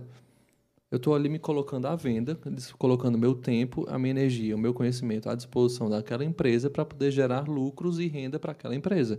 E automaticamente a empresa vai me reverter com um salário específico, com uma quantidade X de dinheiro. Então nada mais é do que uma relação comercial. Mas a relação comercial, assim como a relação comercial entre Brasil e China, entre Brasil e Estados Unidos, se não for clara, se não for muito bem citada, muito bem dita, não flui. E aí a gente tem erros, tanto de um lado quanto do outro tanto do, da empresa quanto do, do, do, funcionário. Então é isso mesmo. A, a pessoa ela tem que se dedicar, cara. Ela tem que mostrar interesse realmente e partir para cima. Não tem muito o que fazer, não. Não espere ganhar dinheiro. Não espere crescer profissionalmente sem esforço e sem dedicação. Né? Eu, sei, eu sei que é cansativo, sei que tem horas que a gente quer desistir. Eu mesmo já passei por situações na minha vida até pouco tempo atrás que, que eu pensei realmente em desistir do, do que eu estava fazendo, porque a situação realmente estava muito complicada. Eu passei por situações complexas financeiramente, porque durante a pandemia, até um pouco antes, recebi calotes grandes mesmo, que me deixaram desestabilizados emocionalmente. Mas aí eu, é o que eu falo com relação mas, mas isso no, no, no, trabalho em si? No trabalho, no trabalho. E aí o que eu falo com relação à gestão humana. Quem quem está acima, os meus sócios, o, o Érico Maurício, eles, eles têm uma visão tão humana do negócio nesse sentido que eu falo assim, não, fica nervoso não, segura a onda que vai passar, entendeu? Porque o negócio acontece realmente, a gente trabalha com risco, não tem o que fazer, entendeu? E se dedicar, bicho, não deixe de se dedicar, é fundamental, fundamental. Não espere rendas altíssimas se você não estiver se privando ou partindo para cima de alguma coisa. Ficar parado não leva nada a nenhum lugar. Eu acho que a relação do trabalho dos colaboradores no geral, ela melhora muito quando se tem a servidão. Você não faz aquilo por obrigação, né? Você fazer um pouquinho a mais ali, ou então você ter o prazer de ver o sorriso na, casa, na, na cara do seu colega, do seu amigo colaborador ali, entendeu? Então você chegar e pode ser um, sei lá, um bom dia, uma palavra, uma frase, um cartão, um chocolate, ou uma coisa que ele está ocupado fazendo, cara, você quer uma ajuda? Ou você não acha melhor isso aqui a gente dividir aqui e fazer dessa forma? Humanizar, né? né Humanizar as coisas. Humanizar aquilo que deixou, estava deixando de ser humanizado, né? A, a, a, vontade de ganhar dinheiro era tão grande, tão grande, tão grande que a coisa começou a se tornar muito mecânica. E aí começou de, de prestar atenção de que quem está à frente do negócio não é uma máquina, é um ser humano. E que aquele ser humano muitas vezes não vai estar muito bem naquele dia. Né? E aí vem a questão da união que vocês comentaram, né? Nessa união, quando você consegue criar um time coeso, quando você consegue criar uma empresa coesa nesse sentido, você vai ter um dando suporte para o outro, entendeu? Um dando apoio para o outro. E aí com isso, quem ganha é a empresa, entendeu? A empresa nada mais é do que uma pessoa jurídica, é uma pessoa. É feito por pessoas. Então, se todo mundo estiver trabalhando junto, na mesma sintonia, o negócio tende a não dar muito certo, não. Deixa eu dar, dar uma continuar lendo aqui os. Quer ler? Eu, eu posso, posso ler aqui. Eu queria, eu queria fazer um. virar a chavinha aqui dos assuntos, né? Que uma coisa que o Felipe estava comentando no começo do, do, Deixa eu ler logo aqui, não vai virar a chave, mano. Então lê aí. aí depois tu vira a chave, mano. Lê aí, lê Só pra galera não ficar, a galera sim, mandou sim, uma mensagem é, aqui, né? Não é. ficar esperando aqui. Breno L, um abraço. Fê, tem, tem, deve conhecer, viu? Que ele Trabalha comigo. Ah, é. Para dizer fé, né? Eu ia ler fé, né? Não, mas é fé, deve Brenão. ser. Um abraço, Brenão. Parabéns e obrigado por compartilhar seu conhecimento. Mário Eleutério. Nome estranho aqui, viu? É, meu cunhado. Todo Opa, mundo tem dificuldade é. sobrenome Todo mundo tem. É igual o meu, cara. Eu também, quando, eu falo, quando a galera fala meu nome errado, eu já nem, nem estranho. Não, já. Nem estressa, né? Ele perguntou aqui, vai ficar gravado? Quero ver completo. Vai sim, viu? Vai ficar gravado. Vai ficar gravado e vai estar disponível aqui no YouTube e no Spotify para você que quiser ouvir no carro. Tá Olha tá aí, viu? Bacana, o negócio é tá, tá melhorando. Tá? Profissional. Aí vamos aqui para Rosângela Pereira da Cunha. Parabéns, Felipe. Sabe o quanto torço por vocês. Sucesso sempre. Beijos. Beijão. Zuzu Martins. É, tu, é, é a minha tia. A tua tia, né? Boa noite, galera. Boa noite, Zuzu.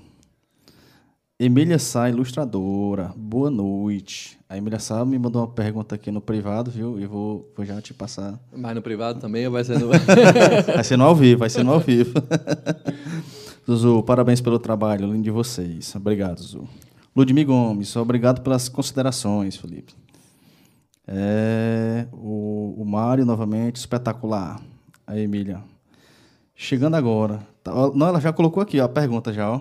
Tu, se... tu, quer que eu fale agora a pergunta? Tu viu aí ou tu quer virar a chave? A gente deixa pro, a gente deixa pro final as perguntas aqui. Deixa mas a gente não esquece. Emília, vamos esquecer de você, não, viu? A, per, a, pergunta, cara. Capciosa, capciosa. Eita, menino. Vamos, vamos, deixar para depois, né? Virei a chave aí. Mas, assim, tu comentou um pouquinho no início sobre o transporte de cargas especiais. Tu, tu citou a questão do, dos farmacêuticos, né? E assim, é, só para explicar pro, pro, pro pessoal, como a gente quer desmistificar muita coisa do comércio exterior, a gente sabe que a carga geral, ela exige muito menos uma burocracia do que a carga especial, digamos assim, né? E aí eu queria que tu falasse um pouquinho, né, de como é o transporte da carga geral e da, da carga especial. Falar um pouquinho da diferença, alguma coisa básico mesmo. Basicão, né? A carga geral nada mais é do que tende a ser, na verdade, aquela carga seca, né, que não necessita de refrigeração, de controle de temperatura nem nada, e que não coloca em risco a, a, a integridade de quem esteja manuseando aquela carga durante o processo logístico. Tá? Fora que são cargas que não costumam ter necessidade de utilização de equipamentos especiais, ou seja, que não são cargas muito grandes, né, que cabem dentro de containers ou dentro de aeronaves. Aí, exemplo de cargas que, se, que seriam, por exemplo, secas, cargas gerais. O vidro que vocês, que, que vocês consomem, é, álcool em gel não, mas, por exemplo, o máscara específica, que também não é tanto assim carga geral, mas tende a ser. Plástico. Tecido, plástico. Alumínio. É, alu é essas cargas assim mais secas que não necessitam realmente de, de uma atenção especial. Aí o que, que a gente vai para aquela mercadoria que é uma mercadoria que necessita de uma atenção especial? A gente tem vários segmentos. Tem desde as cargas overdimensionadas, são aquelas cargas que possuem dimensões superiores às dimensões dos contêineres gerais, que são os contêineres fechados, ou até mesmo de aeronave. Tem as cargas que a gente costuma chamar de cargas perigosas, ou DGR, que é Dangerous Goods. São as mercadorias que possuem algum tipo de restrição com relação ao manuseio da mercadoria por probabilidade de causar problemas de integridade física a quem está manuseando. São cargas, por exemplo, que possuem bateria, são cargas que possuem ácido, são cargas que possuem gelo seco, são cargas que possuem é, qualquer tipo de, de, produto químico que possa prejudicar aquela, aquele ente que esteja na, na, no processo logístico. E, fora isso, tem o produto farma, né?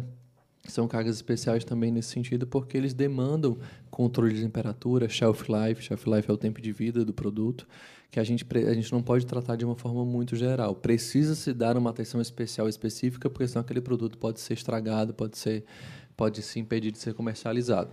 Né? Então, é, é, é, mais ou menos isso. Tudo aquilo que, que vai te demandar um, uma atenção um pouco mais diferente, entendeu? Uma atenção um pouco mais... Aquilo que você faz assim, ixi, espera só um minutinho. Isso daqui eu preciso só olhar esse ponto aqui adicional entendeu?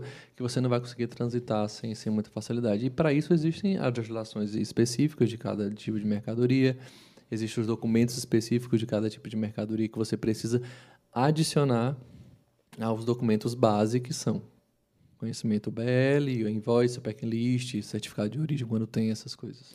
No geralzão, assim, é, os documentos do, de, de uma exportação de um embarque, sei lá, Fortaleza, é, Fortaleza Lisboa, né, e vice-versa. Muda muito, assim, pra, o Brasil exige para embarcar esse, esses documentos e, e de, voltando exige esses outros.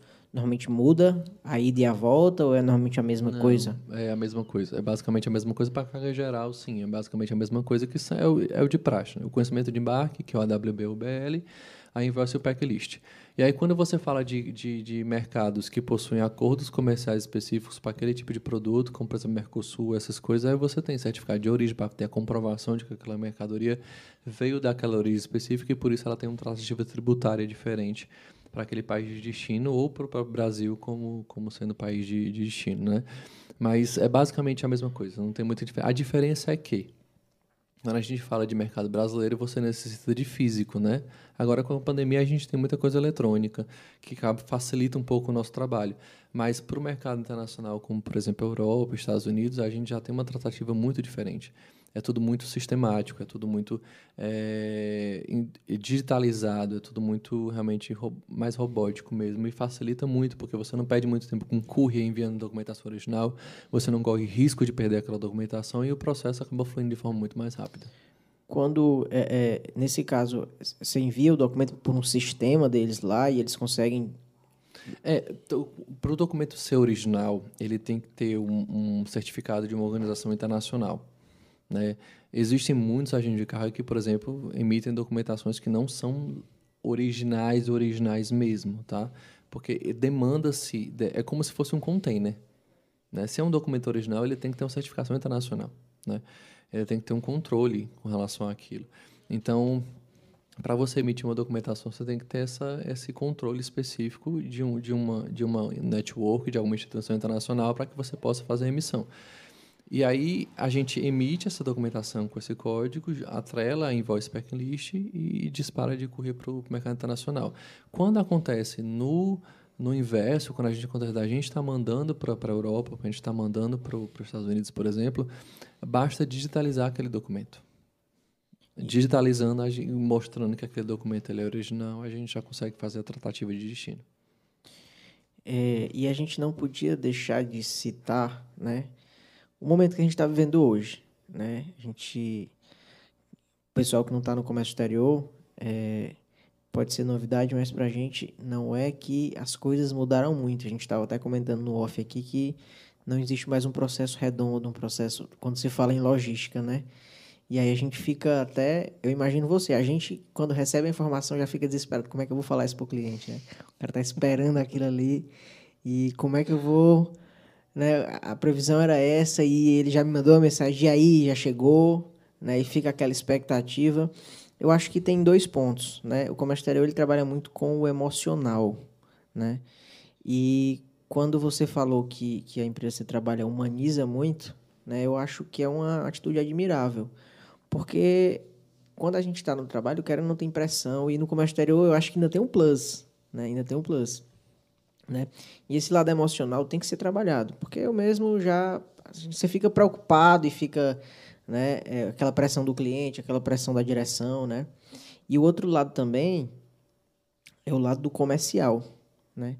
As mudanças que tiveram, entendeu? A gente sabe que é, é, o cenário logístico mudou muito depois da pandemia, cancelamento de voos, cancelamento de rotas comerciais, né? E um tema que, que é muito que está muito na, no auge agora é a falta de containers.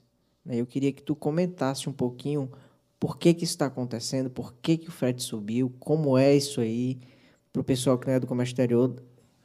Agora a sua pergunta foi praticamente a pergunta da Emília, viu? Complementa já, agrega a tua pergunta, agrega a, a pergunta dela para ele comentar já as duas, que vai ser praticamente a mesma coisa. Pronto, eu vou, vou ler a pergunta da Emília aqui. Queria saber, queria saber sobre o frete marítimo, sobre os preços elevados, se esse cenário pode mudar ainda esse ano.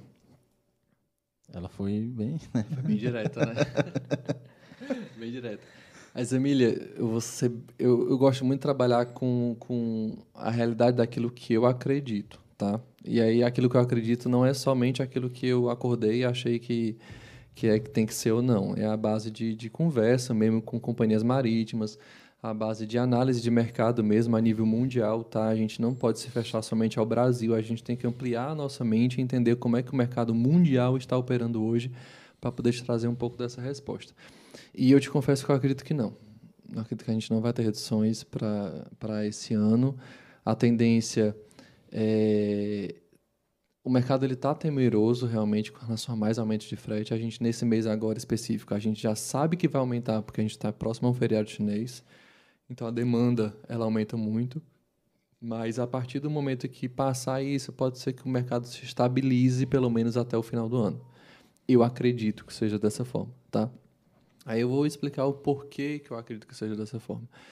A gente está falando que a gente tem só para você, eu até trouxe esse, esse, essa informação aqui antes do, de começar aqui esse bate-papo, que o só para vocês poderem entender, a gente está falando que o porto do Pecém, tá, é um porto que tem infinitamente menos carga, por exemplo, um porto de Santos, que é o principal porto do Brasil.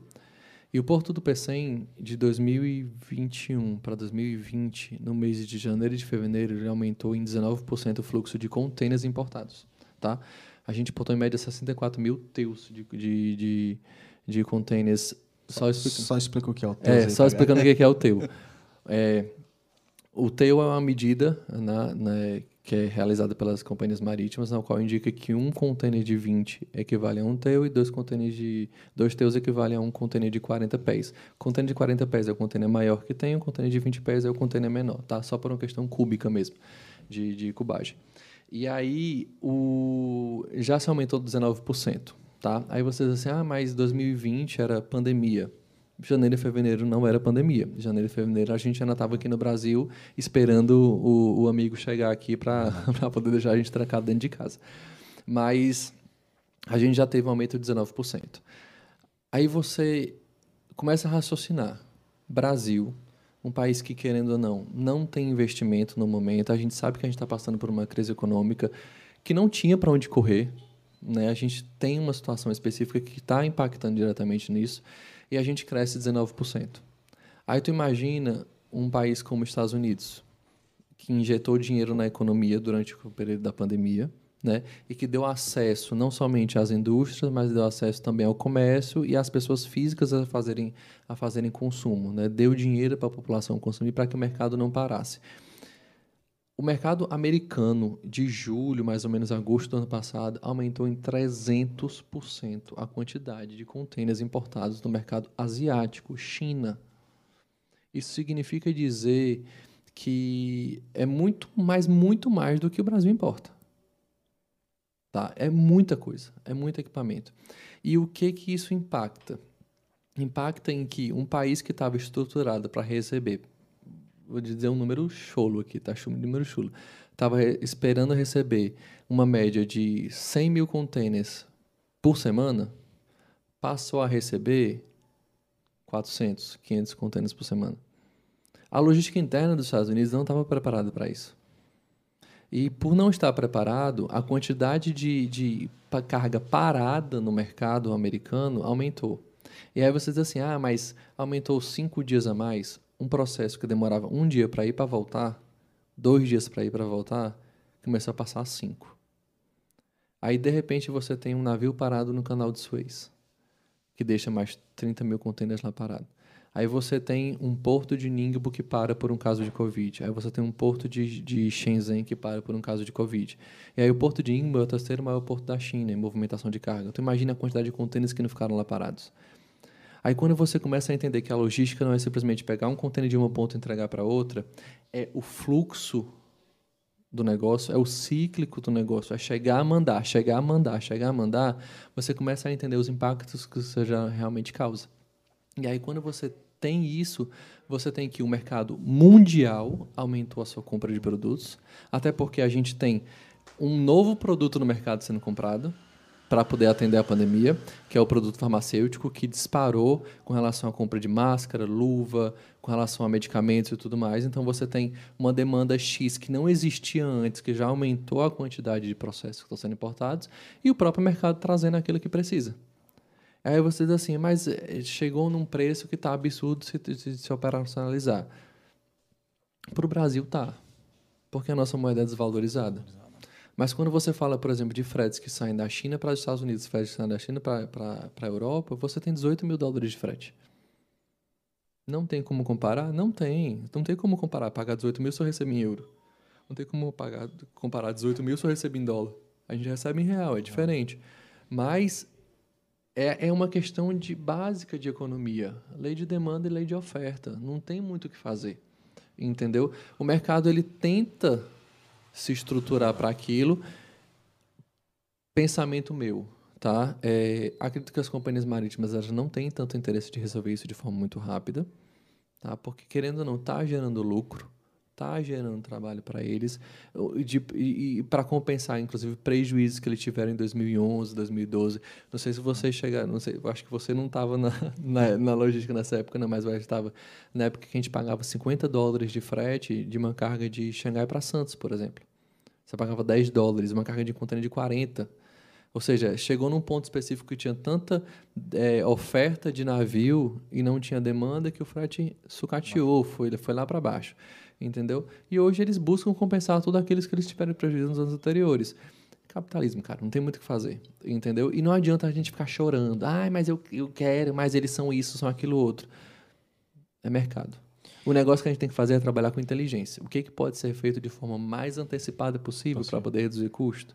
O que a gente pode fazer para criar outras, outros cenários logísticos para poder reduzir custo? Existe possibilidade ou não? A gente tem que sentar, botar na ponta do lápis e tentar trabalhar a respeito daquilo. Mas o, o mais importante que eu quero citar é que não existe um culpado pelos aumentos, entendeu? São uma série de fatores mesmo, entendeu? Não existe um, um, um ah, a culpa é dos Estados Unidos porque aumentou. Não, não existe isso, entendeu? São vários fatores que se juntando trazem ao cenário que a gente tem hoje. Para a gente fazer exportação, por exemplo, para Caribe, para San Juan, para Cartagena, para certos portos aqui no, no, no no, nas Américas, tem fretes que às vezes chegam a 12 mil dólares. Entendeu? É porque a gente está muito sempre focado no mercado China. É, verdade. Né? Mas quando a gente está fazendo exportação no Brasil, o negócio também não está fácil, não. Os navios estão cheios. Então, é uma questão realmente da, da adaptação de mercado. É, é difícil, não é fácil. Não é fácil até porque você, você não tem muita estabilidade para você poder se programar financeiramente. Eu acho que esse é o principal problema. Eu sempre bato nessa tecla que o principal problema do, no Brasil é porque a gente não consegue ter programação, a gente não consegue ter estabilidade, porque você programa uma coisa quando você menos espera essa outra completamente diferente. E o principal hoje é que está sempre para mais, né? Tá sempre mais, mais, mais, que é o que vem impactando de forma muito negativa. Deixa, deixa eu só fazer um, um, um corte aqui fora do, é, aqui é um papo descontraído, não tem formalismo. Então, assim, vou me retirar um pouco para ir ao banheiro. E eu queria te dizer também que você sentir necessidade, vontade. Ah, tá bom? Pode cortar aí. Vai, Rocha, tua pergunta aí. Volte já. Felipe, e assim, a gente já teve papo aqui falando de, de tudo que é assunto, mas queria saber um pouco mais do pessoal do Felipe, né? Um pouco mais de, de que, é que você gosta de fazer no final de semana, né? Um pouco mais dos seus valores, um pouco mais do, do Felipe Pessoa. Persona, né? né? Quem, é o, quem é o Felipe é filho de quem? Felipe é filho de Bárbara e de Rogério, que estão aí presentes. Beijo, pai, beijo, mãe. Muito obrigado por estarem é, participando e obrigado por terem me criado como vocês me criaram, tá? Sou, sou fruto da criação de vocês. é, Lucas, assim, dizer o que eu gosto de fazer, eu vou ser bem sincero. Ultimamente eu gosto muito de descansar. eu estou muito na pegada de descanso. Apesar de que existe uma necessidade social de sociabilizar, de, de, sim, de interagir sim. e tudo mais, a, pandemia traz um cansaço, né? Traz um cansaço não só a nível de trabalho, mas a nível de responsabilidade. Eu não estou trabalhando com o meu dinheiro. Eu estou trabalhando com o dinheiro da empresa que está me contratando entendeu? E eu sei dos riscos que ela está correndo.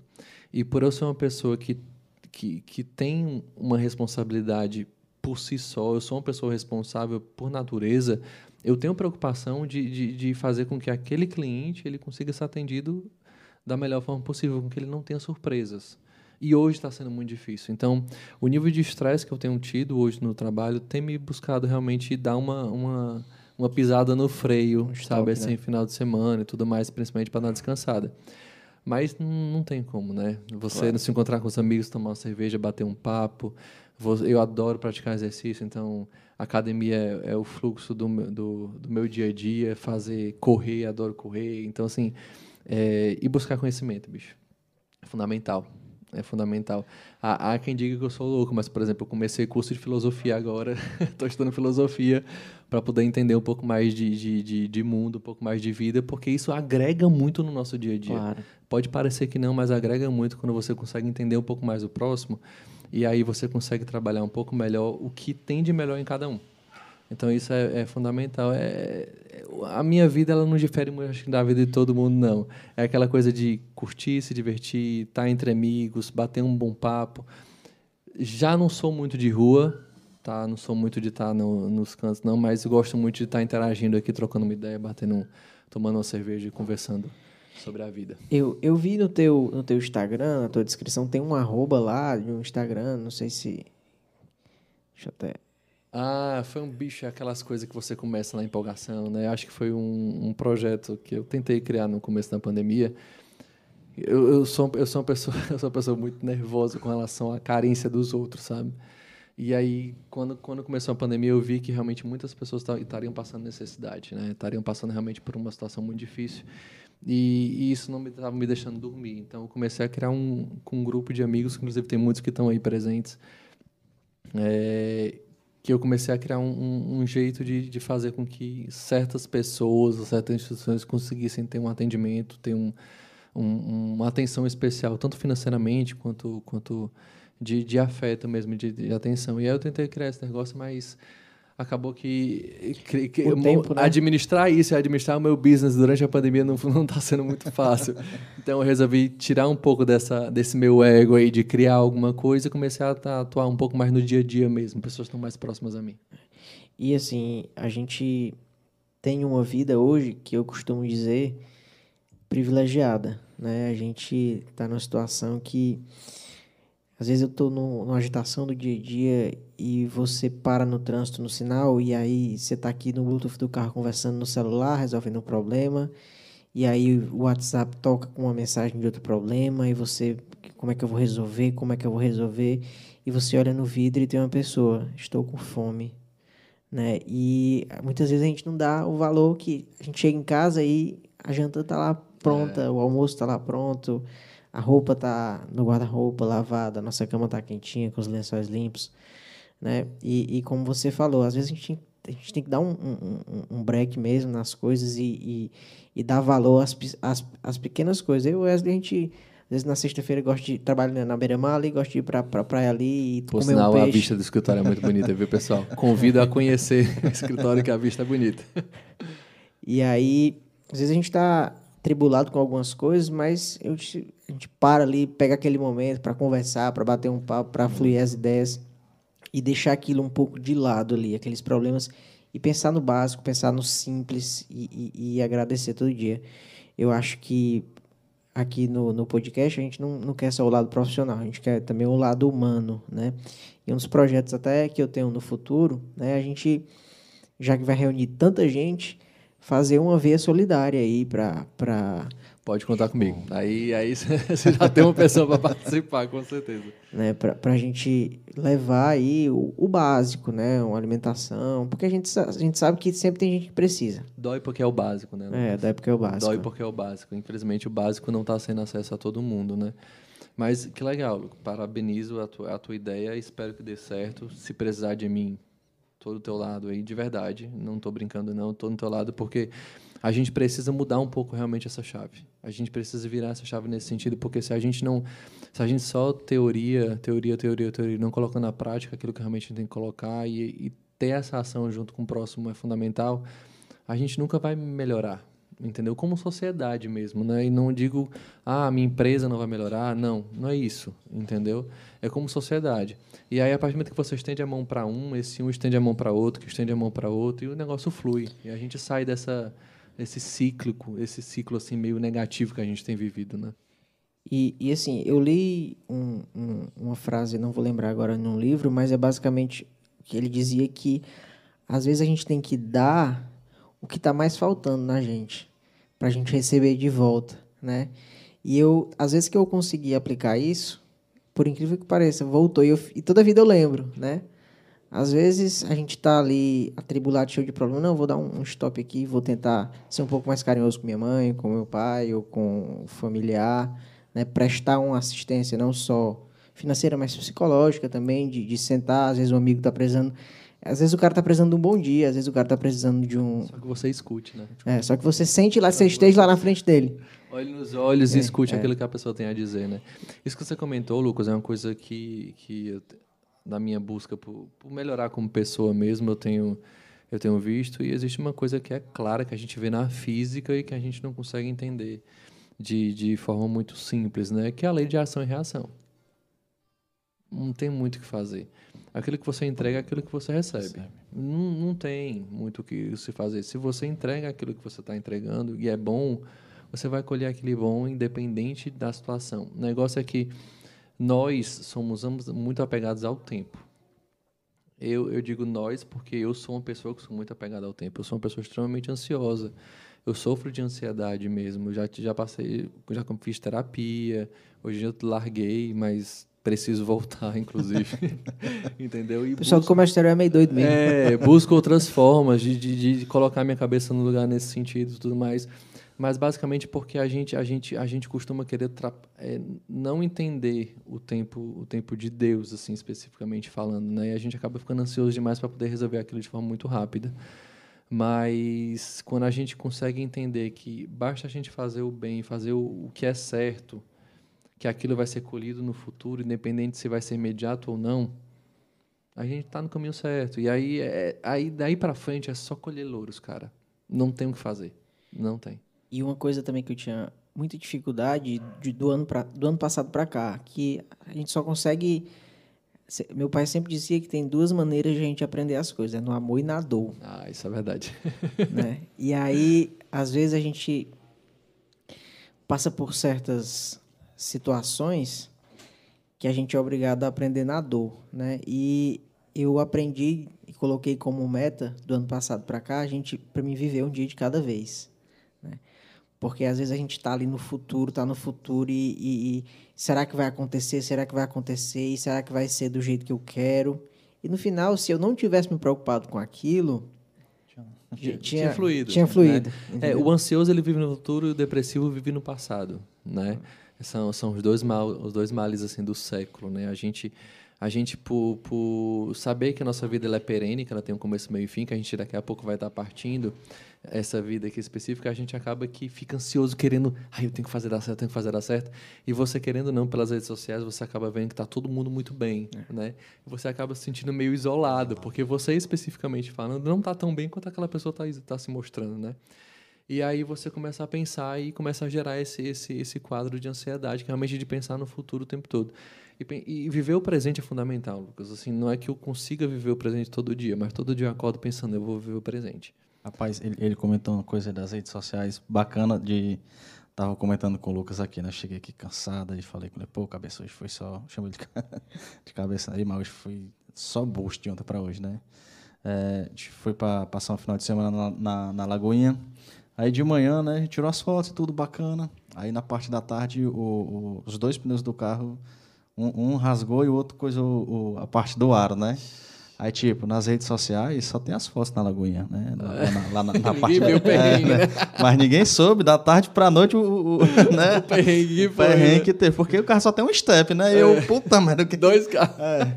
Aí foi uma mão de obra danada pra estar tá aqui hoje, né? Pra gente fazer o podcast. Eu tava conversando com ele, cara eu tô aqui, mas foi sacrificoso, viu, cara? É. Foi, foi puxado. Então, como você disse, nas redes sociais só tá a parte boa, né? Ninguém viu lá que eu passei a tarde ali preocupado no que eu, pô, caraca, como é que a gente vai resolver e esse tudo bem, aqui? tá só a parte é. boa. Não é que você tem que ficar postando parte ruim nas redes sociais, não. É que você tem que ter o discernimento de entender que a rede social ela tá ali para isso. Exato. E aquilo não é o todo. Aquilo não é a verdade una, né? Não é, não é só aquilo que existe. E quem vê palco não vê o bastidor, né? Exatamente. Não vê o que está atrás das cortinas. Exatamente. O Wesley comentou a questão de, de vir para cá. Eu queria também, é, não podia deixar de agradecer ao Marcos e o Marcos Filho, que é o nosso diretor de imagem e som aqui, que eles estavam na Tapera numa viagem, vieram só para apresentar o podcast no Volte na Manhã de novo, para passar o final de semana. Muito obrigado, viu? Estou participando aqui, então. Eu dou né? então, agradecimentos. Então a gente não podia, não podia deixar de agradecer. Né? E, e assim, para a gente. Deixa, deixa, deixa eu. Tô tendo alguma pergunta específica? Ou... Pode, pode, pode prosseguir. Eu tenho uma pergunta, cara, assim. ela, você fica à vontade para responder como quiser, entendeu? Mas Ixi, existe vai. aquelas histórias do Comex, né? quando, tô, tô, quando, ele entrou aqui na parte de, de carga especial, né? É, existe uma especulação quando você faz uma importação, por exemplo, quando você contrata um frete de um, de um container refrigerado, certo? Você vai trazer, por exemplo, alho, fruta, qualquer outra coisa. A galera diz, rapaz, o cara, o armador ele vende o frete, mas no meio do caminho ele desliga o, o, essa parte de refrigeração, dá uma economizada na energia e consegue te vender um bom, um bom preço, né? te dar um bom preço de frete. Assim, sem comprometer ninguém. Isso é, é, acontece assim na, na, prática? Já aconteceu? Ou, ou não? É por, é só a galera. Por vontade própria, eu acredito que não. Que não, né? Até porque ele é monitorado. Né? Existe um monitoramento de que você, você solicita para o próprio armador. Eu não sei te dizer se são todos, tá? Mas, por exemplo, eu já uhum. tive experiência de mandar banana, por exemplo, para a Argentina e a, a banana lá chegou com variação de temperatura e ela chegou, ela não chegou estragada, mas ela chegou danificada para venda. Entendi. Ela, tava, ela já estava preta, assim, ela queimou o casco da banana porque a temperatura ela foi um pouco mais negativa do que é negativa, ela foi um pouco mais abaixo do que o que realmente era era necessário para o transporte. Mas, através da, do contato com a companhia marítima, a gente visualizou o, a, o, a variação de temperatura durante, durante o trajeto. Então, acho que por vontade não, até porque o, o custo acaba sendo muito grande se eles fizerem besteira. E a seguradora vai atrás. Entendi. Entendeu? A seguradora ela não brinca. Normalmente as empresas elas trabalham com seguro para esse sentido, né? Então, a seguradora vai atrás. Eu acho muito difícil fazer por, por vontade. Dizer que não se fez, não dá, né? É, eu não, eu não tenho como dizer que nunca fizeram, né? Porque a gente sabe que a galera, quando quer ganhar um dinheirinho a mais ali, um dinheirinho é. aqui, não, pode ser possível, mas eu acho muito difícil. Muito difícil mesmo. Até porque, assim, pelo, o, a, a gente tem muito problema com companhias marítimas, principalmente hoje em dia. Mas é o interesse de todo mundo que a carga chegue perfeita, certinha e bonitinha. Ninguém quer transportar uma carga para danificar aquela carga entendeu? Para ter dor de cabeça. Pra... Não, pelo contrário, a gente quer que flua o processo. Quanto mais fluido for, melhor é para todo mundo. Não é só para a companhia marítima, não é só para o importador, não é só para a gente de carga, não. A cadeia inteira ganha com isso. Então, quando a cadeia inteira tem esse, esse, esse processo fluindo de forma legal, sem ter problemas, né, é vantagem para todos. Então, não, acho que não tem muita, muito interesse das companhias agirem dessa forma, não. Mas, Agora que ele aumenta o frete, ele aumenta. não adianta dizer que não aumenta, não, porque aumenta. Aí, aí Felipe, aqui, complementando aqui a, a parte lá da, da pergunta da Emília, né? O que, o que você teria algum, alguma indicação, algum conselho? Porque para a gente que está ali no Comex, a gente analisa de uma forma.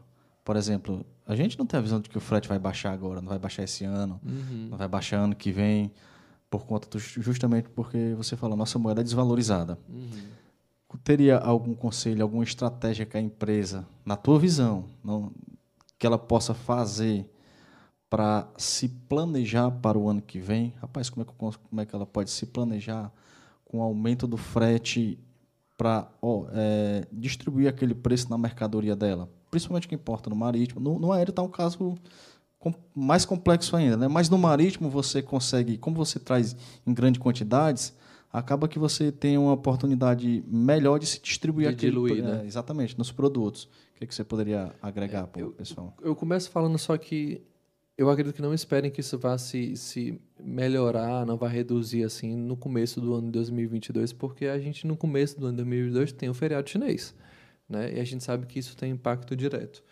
Mas eu acho que o principal, gente, é você aceitar. Sabe aquele ditado, aceita que dói menos? Não adianta querer bater o pé. Não adianta querer dizer, ah, mas desse jeito eu não consigo. Você já está colocando na sua mente, você está colocando no seu negócio que aquilo é impossível. Entendeu? É hora de se reinventar. É hora de criar soluções. É hora de buscar alternativas entendeu? É hora, de repente, de pisar um pouco no freio e, ao invés de você fechar um container inteiro, você fecha um container parcial, você faz um, um processo LCL, entendeu? Para que você não deixe de atender um mercado, para que você não deixe de trazer um produto específico para o teu mercado, mas que você também não tem que pagar tão caro, entendeu? E buscar alternativas e, e o principal é, é, trabalhar com antecipação, Wesley. Eu sei que a gente, quem me pede hoje frete do final de setembro, eu não consigo passar Porque não tem como você trabalhar com frete, porque os armadores estão de 10 em 10 dias, assim, 7 em 7 dias, estão liberando os fretes de, de China, por exemplo.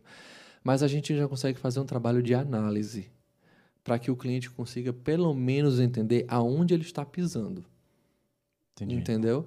Ó, hoje você vai estar tá pagando 13.500. A expectativa para o final do mês é de 500 dólares a mais. Tá. Então, ao invés de eu ficar o tempo todo dizendo, mas eu não quero, mas eu não aceito, mas eu não aceito, Tá, então, o meu trabalho é esse, a minha condição de trabalho é essa. O que, que eu tenho que fazer para poder trabalhar com esse preço, entendeu? É você buscar compreender como você vai solucionar, porque não adianta. Você está metendo murro em ponto de faca. Você está dizendo que quer uma coisa que não vai existir. Então, você tem as alternativas. Ou você se adequa ou você cai fora. Entendeu? É curto e grosso, é chato às vezes de falar, mas é a realidade, a realidade né? entendeu? É a realidade. E a gente tem que tratar com a realidade mesmo. A realidade é essa, o que a gente vai fazer para mudar? E aí, vendendo meu peixe, se, se quiser, claro, não estou dizendo que eu vou trazer a solução, mas que eu vou buscar a solução. Eu vou buscar formas de trazer um pouco mais de segurança e vou trazer formas de trazer um pouco mais de, de redução de custo, buscando alternativas logísticas para aquela tua mercadoria. Óbvio que eu preciso entender a real demanda.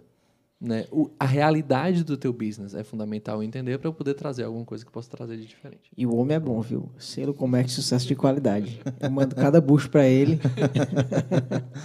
Rapaz, e, e, e, a transparência, cara, é, é fundamental viu? Porque uh, ah, para a gente que está no Comex ali, a gente vê que a, percebe que a galera vende muita coisa e às vezes não consegue entregar aquilo que vende.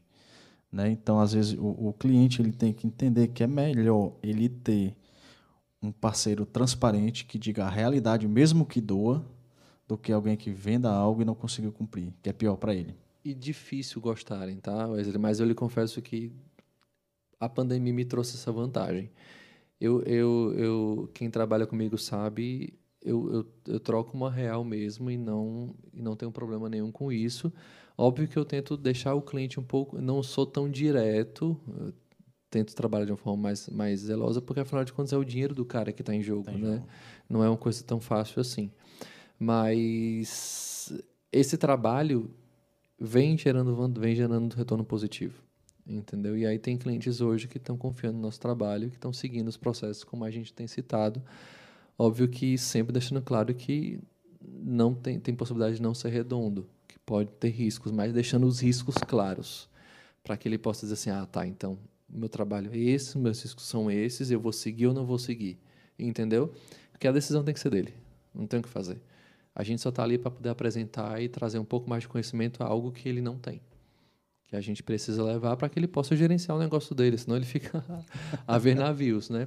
E o que você comentou com relação a essa questão do, do, do entrega não faz de, de várias empresas, eu vejo muito como um desespero, sabe, Wesley? Eu, eu, eu, vejo que, tipo assim, tá todo mundo tão desesperado por trabalhar, por gerar renda, por não cair, porque a situação não tá tão fácil que as pessoas às vezes estão cometendo os erros por, por besteira mesmo, sabe? Por desespero. E aí, nesse momento que a gente pisa no freio, que a gente começa a trabalhar com um pouco mais de transparência e que a gente mostra, mostrar a realidade para o cliente, a gente, no começo, perde. A gente começa, não leva, a gente começa, reduz um pouco o faturamento e tudo mais, mas quando a gente começa a criar uma base mais sólida, é difícil da gente cair. Porque a gente vai ter essa base sólida que vai estar com a gente durante toda a nossa caminhada. Então é fundamental, até mesmo para quem for concorrente, ó, Fica a dica. Fica a dica porque é fundamental. Qualquer tipo de relacionamento, se não for a base de transparência e honestidade, a gente não vai a canto nenhum. Show de bola. Você tem, tem, tem algo mais a acrescentar? Tem, rapaz, tem, tem cerveja ainda aí? Tem. Tem. Foram 32 que me disseram no começo desse negócio, viu? Eu tô contando aqui. Tá ó. contando aí. Pode faltar energia aqui, mas cerveja. cerveja não falta, não. Falta não. Tem, tem, a gente tem pergunta aí, cara, no, no, no bate-papo aí, dá uma. Dá uma, olhadinha aqui no, no depois, ó, depois da Emília tem mais uma, duas, três, tem mais quatro comentários aí. Lê aí, cara, já que eu li os primeiros, Vai, você, cara, lê, você, lê o restante Não, aí. Não, lê o meio, cara. Agora tu lê. Tá, tá vendo aqui como é o podcast? Mas é porque aqui fica um rebolando pro outro, aí a gente fica aqui no. Né? Quer mais? Quer mais? Eu quero. Vai, tá, tá, tá vindo aí, ó. Quiser ir ao banheiro, cara, pode ficar à vontade. Quiser uma água. Tranquilão. Quero só a cerveja. Só... tá chegando aí. É... Lisboa CAF. Continue com, esse, com essa qualidade profissional e humana que o sucesso é certo. Você é meu tiozão. Um beijo, tio. Lá do Rio de Janeiro, viu? Do Rio Parou, parou, parou, Tem aqui o Eugênio Yanes. Parabéns, sua preocupação pelo outro é digna de registro. Tem um Francisco Queiroz aqui, show. O Kiko tá com a gente. Aí o, o, o, o seu tio também falou. Carlos Lisboa, né? É, você acredita que a privatização dos portos pode baixar o custo dos fretes? Não baixa custo de frete, tá? Mas existe, existe uma tendência de ser mais mais rápido, né? Você tira você tira mais ou menos pelo porto de, de Fortaleza e o porto de Pecém, né? É uma experiência que, que a gente tem a nível local, né?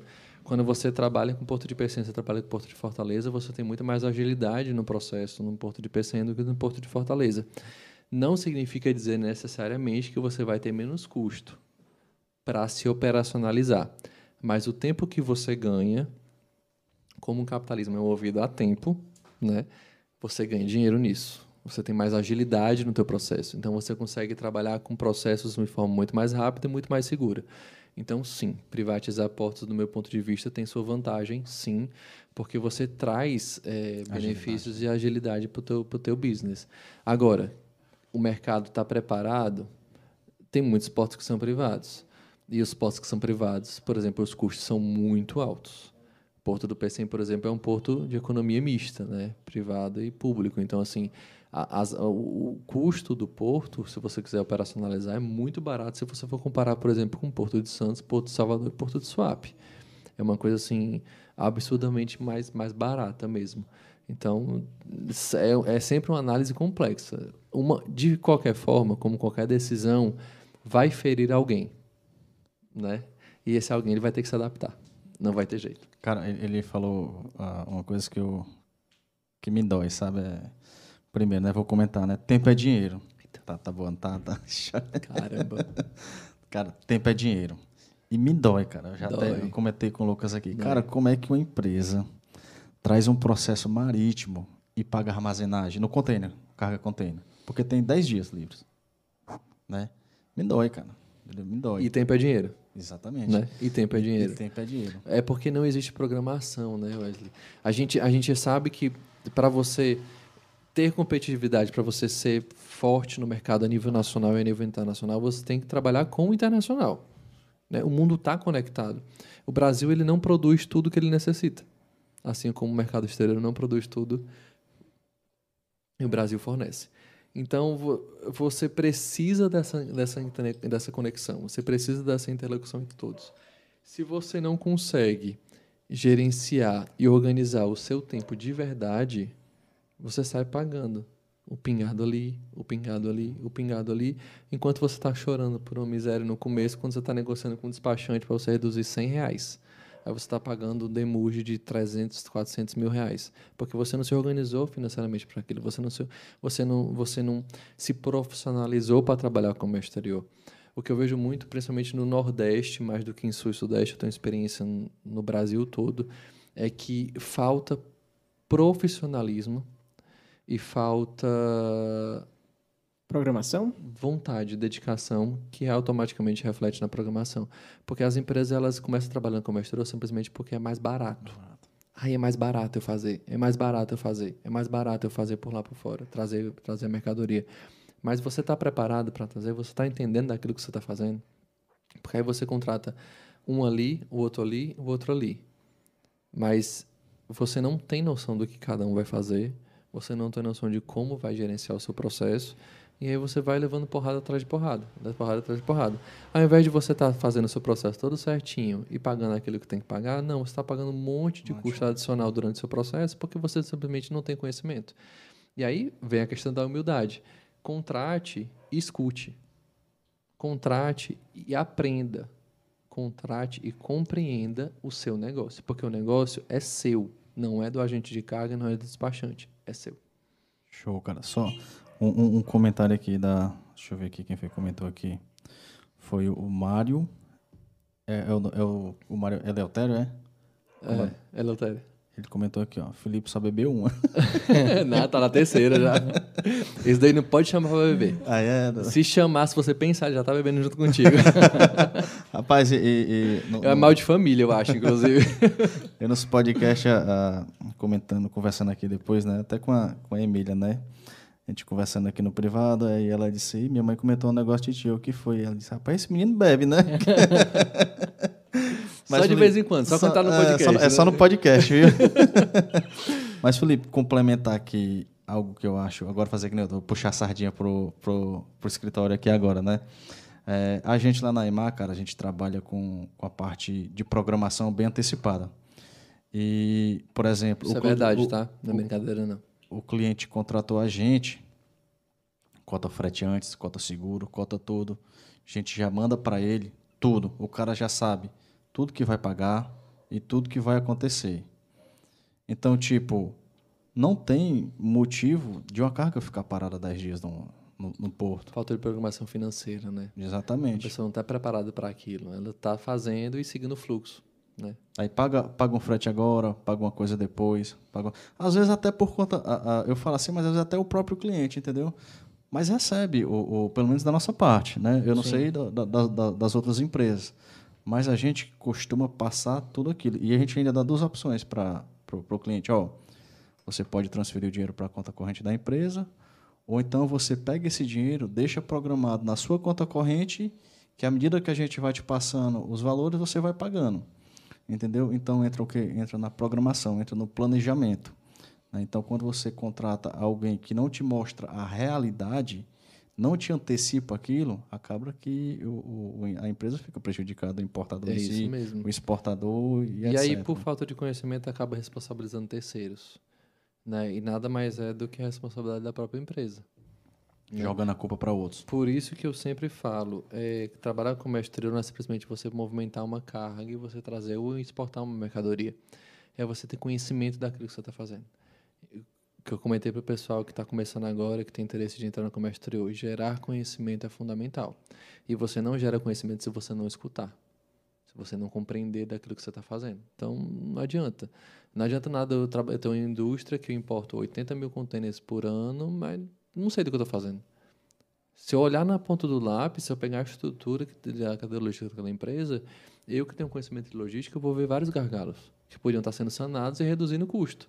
Mas não, aí estão preocupados com o valor que estão pagando por despachante, estão preocupados com 50 dólares a mais no frete, enquanto estão pagando 50, 60 mil reais a mais no andamento do processo a nível Brasil. Por uma falta de análise, uma falta de conhecimento.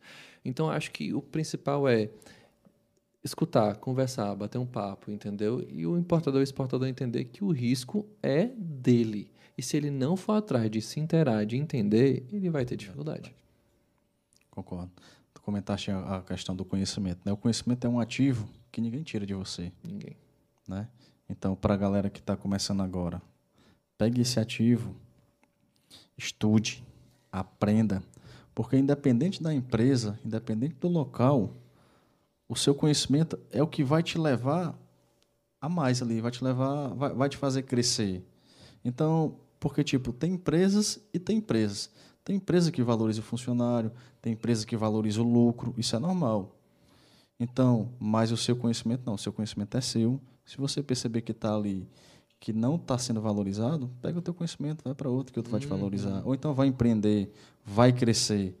Mas aproveita, isso eu estou falando para a meninada que está começando agora, aproveita para explorar a empresa com relação a receber o conhecimento. Total. Né? Porque, primeiro, ela vai contribuir com a empresa, e segundo, ela vai estar adquirindo aquele ativo. Então, só complementando aí o que você é isso mesmo. colocou. É isso mesmo.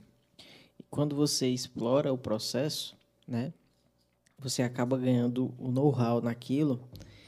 E como você falou, né, a gente precisa se especializar em alguma coisa, mas antes de especializar, a gente tem que conhecer o que, é que a gente quer se especializar.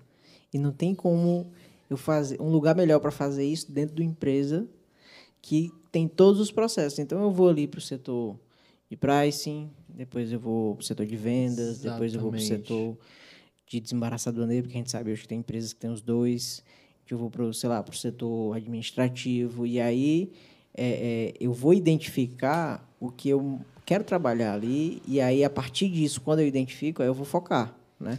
Porque ninguém consegue aprender tudo. É você focar e ter, e ter entendimento de que a sua função ela é obrigatória. Tem que cumprir. A empresa determinou que sua função é essa, cumpra. Mas você consegue cumprir menos tempo do que o horário de trabalho. Fato. Entendeu? E aí, o, o tempo que você está ocioso dentro da sua empresa, você vai querer fazer o quê? Gerar mais conhecimento ou ficar parado, esperando chegar alguma coisa? Aí, meu filho, não adianta você olhar para o que está do lado e ver o do lado crescendo e você está parado. Entendeu? Corra atrás. Corra atrás e o atrás, o correr atrás não é o desesperado, não. É o esforço no dia a dia mesmo. É acordar, trabalhar, gerar conhecimento e tudo vem automaticamente. Não tem muito para onde correr, não. É só reflexo. Deixa eu, deixa eu fazer uma pergunta. A gente está quase finalizando, mas tem uma pergunta que eu queria saber aqui do Felipe. É, Cara, quando é, a pandemia estourou, certo, aqui no, no Brasil, como foi aí a tua, a tua atuação com relação a se adaptar a isso? Tu já, a, a AGL já tinha essa estrutura home office, já tinha algo mais ou menos encaminhado. Como foi isso para vocês? Cara, aí vai, eu vou, vou puxar sardinha. Eu vou puxar sardinha porque eu tenho que dizer. Bicho, foi impressionante. Foi impressionante porque eu, particularmente falando, como sou uma pessoa muito atenada no nível mundial, quando foi mais ou menos no final de janeiro, começo de fevereiro, antes do carnaval. De dezembro, a galera, a gente do comércio já sabia que. Já sabia. Só não sabia a da gente, proporção. A gente já né? recebia os couriers e passava álcool e estava se cuidando com receio, porque a gente não sabia direito o que, que o era, que que né? Era? Se, se conseguia ficar no papel por muito tempo e tudo mais. Aquele período de realmente receio de falta de conhecimento. Por isso que é importante conhecimento. e aí, é, quando eu fui quando eu fui para o carnaval com os meus amigos, a gente foi para Jericoacoara para tirar uma semaninha para relaxar, para descansar. Eu voltei na minha cabeça de que eu já ia fechar o meu escritório, porque eu, eu via que o negócio estava vindo. Quando eles falam que é onda, é porque realmente é uma onda. Né? Quem está aqui na América do Sul, quem está aqui nas Américas, você visualizava a, o negócio vindo e fechando. Fechava, fechava. China fechou, Europa fechou. E aí você que trabalha com comércio internacional, como o mercado é muito sensível, você já visualiza. Época de janeiro e fevereiro. Onde é que o brasileiro está? O brasileiro que tem condições financeiras. Na Europa e nos Estados Unidos. Não é? Que é o período de férias. É, o carnaval também aproveita para poder viajar. Exato aonde o chinês tira as férias dele, que ele, as férias chinesas foram no, no finalzinho de janeiro, começo de fevereiro. O chinês vai para a Europa, vai para os Estados Unidos para gastar. Chinês ele migra automaticamente. O chinês estrangeiro migra automaticamente. Então, você tem um país que estava com, com, com um vírus no final de dezembro, começo de janeiro. Você vê essa população toda pulando para a Europa, pulando para os Estados Unidos para poder curtir férias. E enquanto eles estão lá curtindo férias, os brasileiros todos pularam para lá para poder curtir férias também. Então você imagina aquele misturado todo acontecendo. Aquilo já ia acontecer. Automaticamente a empresa, a nível administrativo geral, começou a comprar computador antes de todos, as, antes de São Paulo fechar, antes de Fortaleza fechar. A gente saiu comprando computador para todo mundo. Isso a nível nacional, tá? Da empresa a gente foi muito proativo nesse sentido o time de operação que fica em Santos todo foi para casa com notebook para a gente poder já antecipar o trabalho específico. E quando eu cheguei do carnaval, antes do, do, do estado aqui fechar, eu já fechei o escritório porque eu sabia que vinha e eu minha família, meu pai e minha mãe são pessoas mais velhas, eu, eu tenho uma preocupação com relação à saúde deles, então como eu não sabia como era, eu já corri para cima para a gente poder fechar o escritório e partir para o home office mesmo. Então assim, para a gente não foi muito surpresa o que estava por vir. Né? O que para mim, comercialmente falando, foi complicado foi declinar embarques. No período específico que eu vi que estava acontecendo e que eu vi que as coisas iam fechar, ah. eu, eu, eu para os meus clientes, eu falei assim, ó, agora não é o momento de fechar. Suas cargas vão ficar paradas em trânsito, vão ficar paradas nos aeroportos e não vai ter movimentação porque os, voos, os aeroportos eles vão fechar. Não fui escutado por ninguém, fui ignorado por todo mundo. Mas aí vem o ponto positivo. Em seguida, quando tudo aconteceu, o jogo virou. E aí todas as indústrias que não me escutaram voltaram e os processos eles foram fluindo automaticamente porque eu passei credibilidade naquilo que eu estava falando. Eu mostrei para eles que eu tinha conhecimento daquilo que eu fazia. Foi a oportunidade que eu agarrei no momento. Quando eu agarrei essa oportunidade, o mercado viu o negócio do Show, e aí, graças a Deus, a pandemia para mim não está sendo algo é, penoso, está sendo cansativo, está sendo estressante, está sendo difícil lidar com até mesmo a, aquela questão comercial do cliente não querer entender mesmo, sabe, tá relutante com relação ao entendimento daquilo, mas, mas graças a Deus está tá fluindo bem, e a gente não tem muito do que reclamar não. Olha, e olha as coisas melhorando aí, viu? Rapaz, hum. esse negócio aqui. O negócio é bom, mas aí só come depois que terminar, porque senão assim... Tem um Fica proto... mais à vontade, porque você vai que a nutricionista tá vendo aí. Aqui é, Tem é, isso é, é tudo cenográfico aqui, pessoal. É só mesmo pra. Né? Não engorda, não. Engorda, não. Essa é pizza. Sem glúten, é? É, é sem. Zero tudo essa pizza aqui. Mas, Felipe, o papo foi. Você tem alguma coisa a acrescentar, cara? Cara, se eu, se eu for fazer minhas perguntas, vai ser muito técnica aqui, então a galera vai. Fica pro offline, é, né? Fica pro offline. né? a gente conversa. Fica pro offline para edição 2, né? Porque o Felipe é, é, de, certeza, é de, casa. Não, de casa. Vai ser a primeira de muitas vezes que eu quero ver você Agradeço aqui. muito. Né? Pra gente bater mais um papo e interagir. Mas, Felipe, assim, a gente deixa esse podcast aqui para o profissional de comércio exterior, que é um papo descontraído, para o pessoal que quer entrar no comércio exterior e também para as pessoas que querem entender um pouquinho mais, né? E eu gosto sempre de mostrar tanto o lado profissional como o lado humano. E eu gosto de finalizar você deixando uma mensagem para o cara que quer começar, né? E tem um sonho a seguir, entendeu? O que é que você fala para uma pessoa para motivar, para nortear essa pessoa a seguir o seu sonho, né? Eu queria que você deixasse uma mensagem para a gente finalizar. A pergunta mais difícil que ele fez, ele deixou para o final, né? mais subjetivo é, possível, hein? É o mais complexo. Mas, assim, eu acho que dentro de tudo que a gente conversou aqui, Lucas, eu acho que o principal que a gente tem que levar para a vida como aprendizado é, primeiro, não desistir, tá? Você, durante o seu caminho, você pode dizer que você encontra diversas pessoas que vão lhe fazer querer desistir, entendeu? E é fundamental você acreditar naquilo que você quer. Mas antes de você começar, defina. Defina o que você quer. Entendeu? Trace metas, se organize, tenha foco, determinação, entendeu? E trabalhe diariamente para colher aquilo. Porque não existe, é, nesse mundo específico, formas de se, de se crescer profissionalmente, pessoalmente, se não for através do esforço. Você mesmo comentou, você cresce através da dor, através do amor. São duas alternativas, né? E através do esforço diário, você cresce através do amor. A dedicação, você está você tá impondo amor àquilo que você está fazendo, você está impondo dedicação. Quando você impõe dedicação, isso significa que você está amando aquilo que você está fazendo, automaticamente o negócio flui. Se você quiser fazer do sentido oposto, vai ser na dor.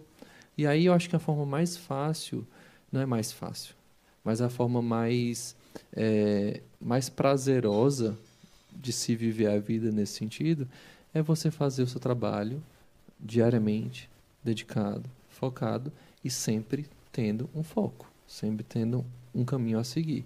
E esse foco ele muda automaticamente. Conquistou aquele foco, criou outro. No meio do caminho notou que aquele foco não, não é o interessante, não é aquilo que condiz com a sua realidade, muda o foco, entendeu? Não se prende a achar que você é o que você é. Entendeu? Você é mutante, você é mutável. Hoje você é isso, amanhã você é aquilo, mas você tem que ter noção de que o foco tem que ser sempre o mesmo. Show de bola. Show de bola, cara.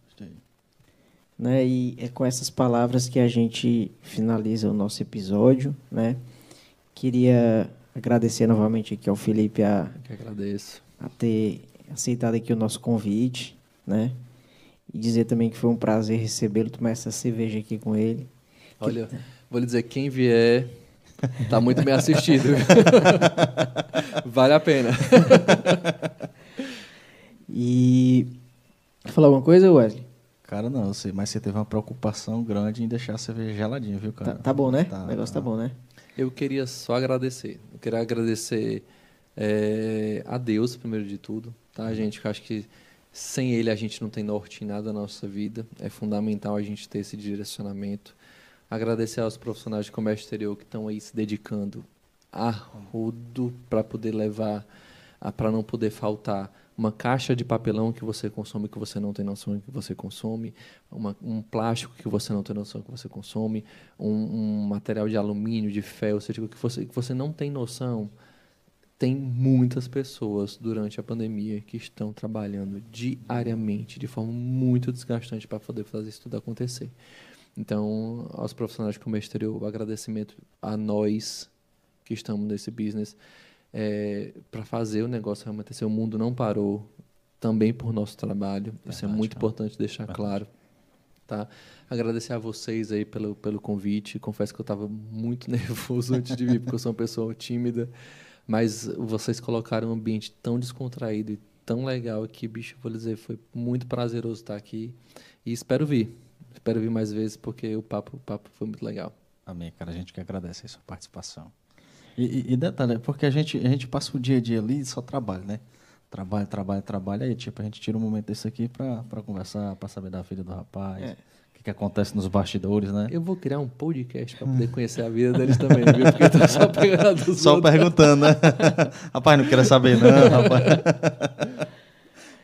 E é, para a gente finalizar, eu queria pedir para todo mundo se inscrever no canal no YouTube certo? Porque tem muita gente que assiste a gente que não está inscrito, então vamos correr aí para a gente chegar nos 100 inscritos, né? Queria pedir para todo mundo que está ao vivo clicar lá no botãozinho de se inscrever aqui embaixo e, e ativar o sininho das notificações, né? Seguir a gente no Instagram, que é @comex de sucesso, certo? E também seguir a gente no Spotify, que a gente está colocando os podcasts lá para você que gosta de ouvir no carro, gosta de ouvir só o áudio, né? é, seguir a gente lá no, no, Spotify também, que é Comex de Sucesso. Tá os, bom? E tem os cortes, né? Da gente tem os cortes, tem os cortes. A gente está postando os cortes aí nos dias, no, no, nos dias que não está tendo podcast. Né? A gente está postando aí, você, quando você se inscrever no canal e ativar as notificações, você vai receber lá a notificação quando sair o corte para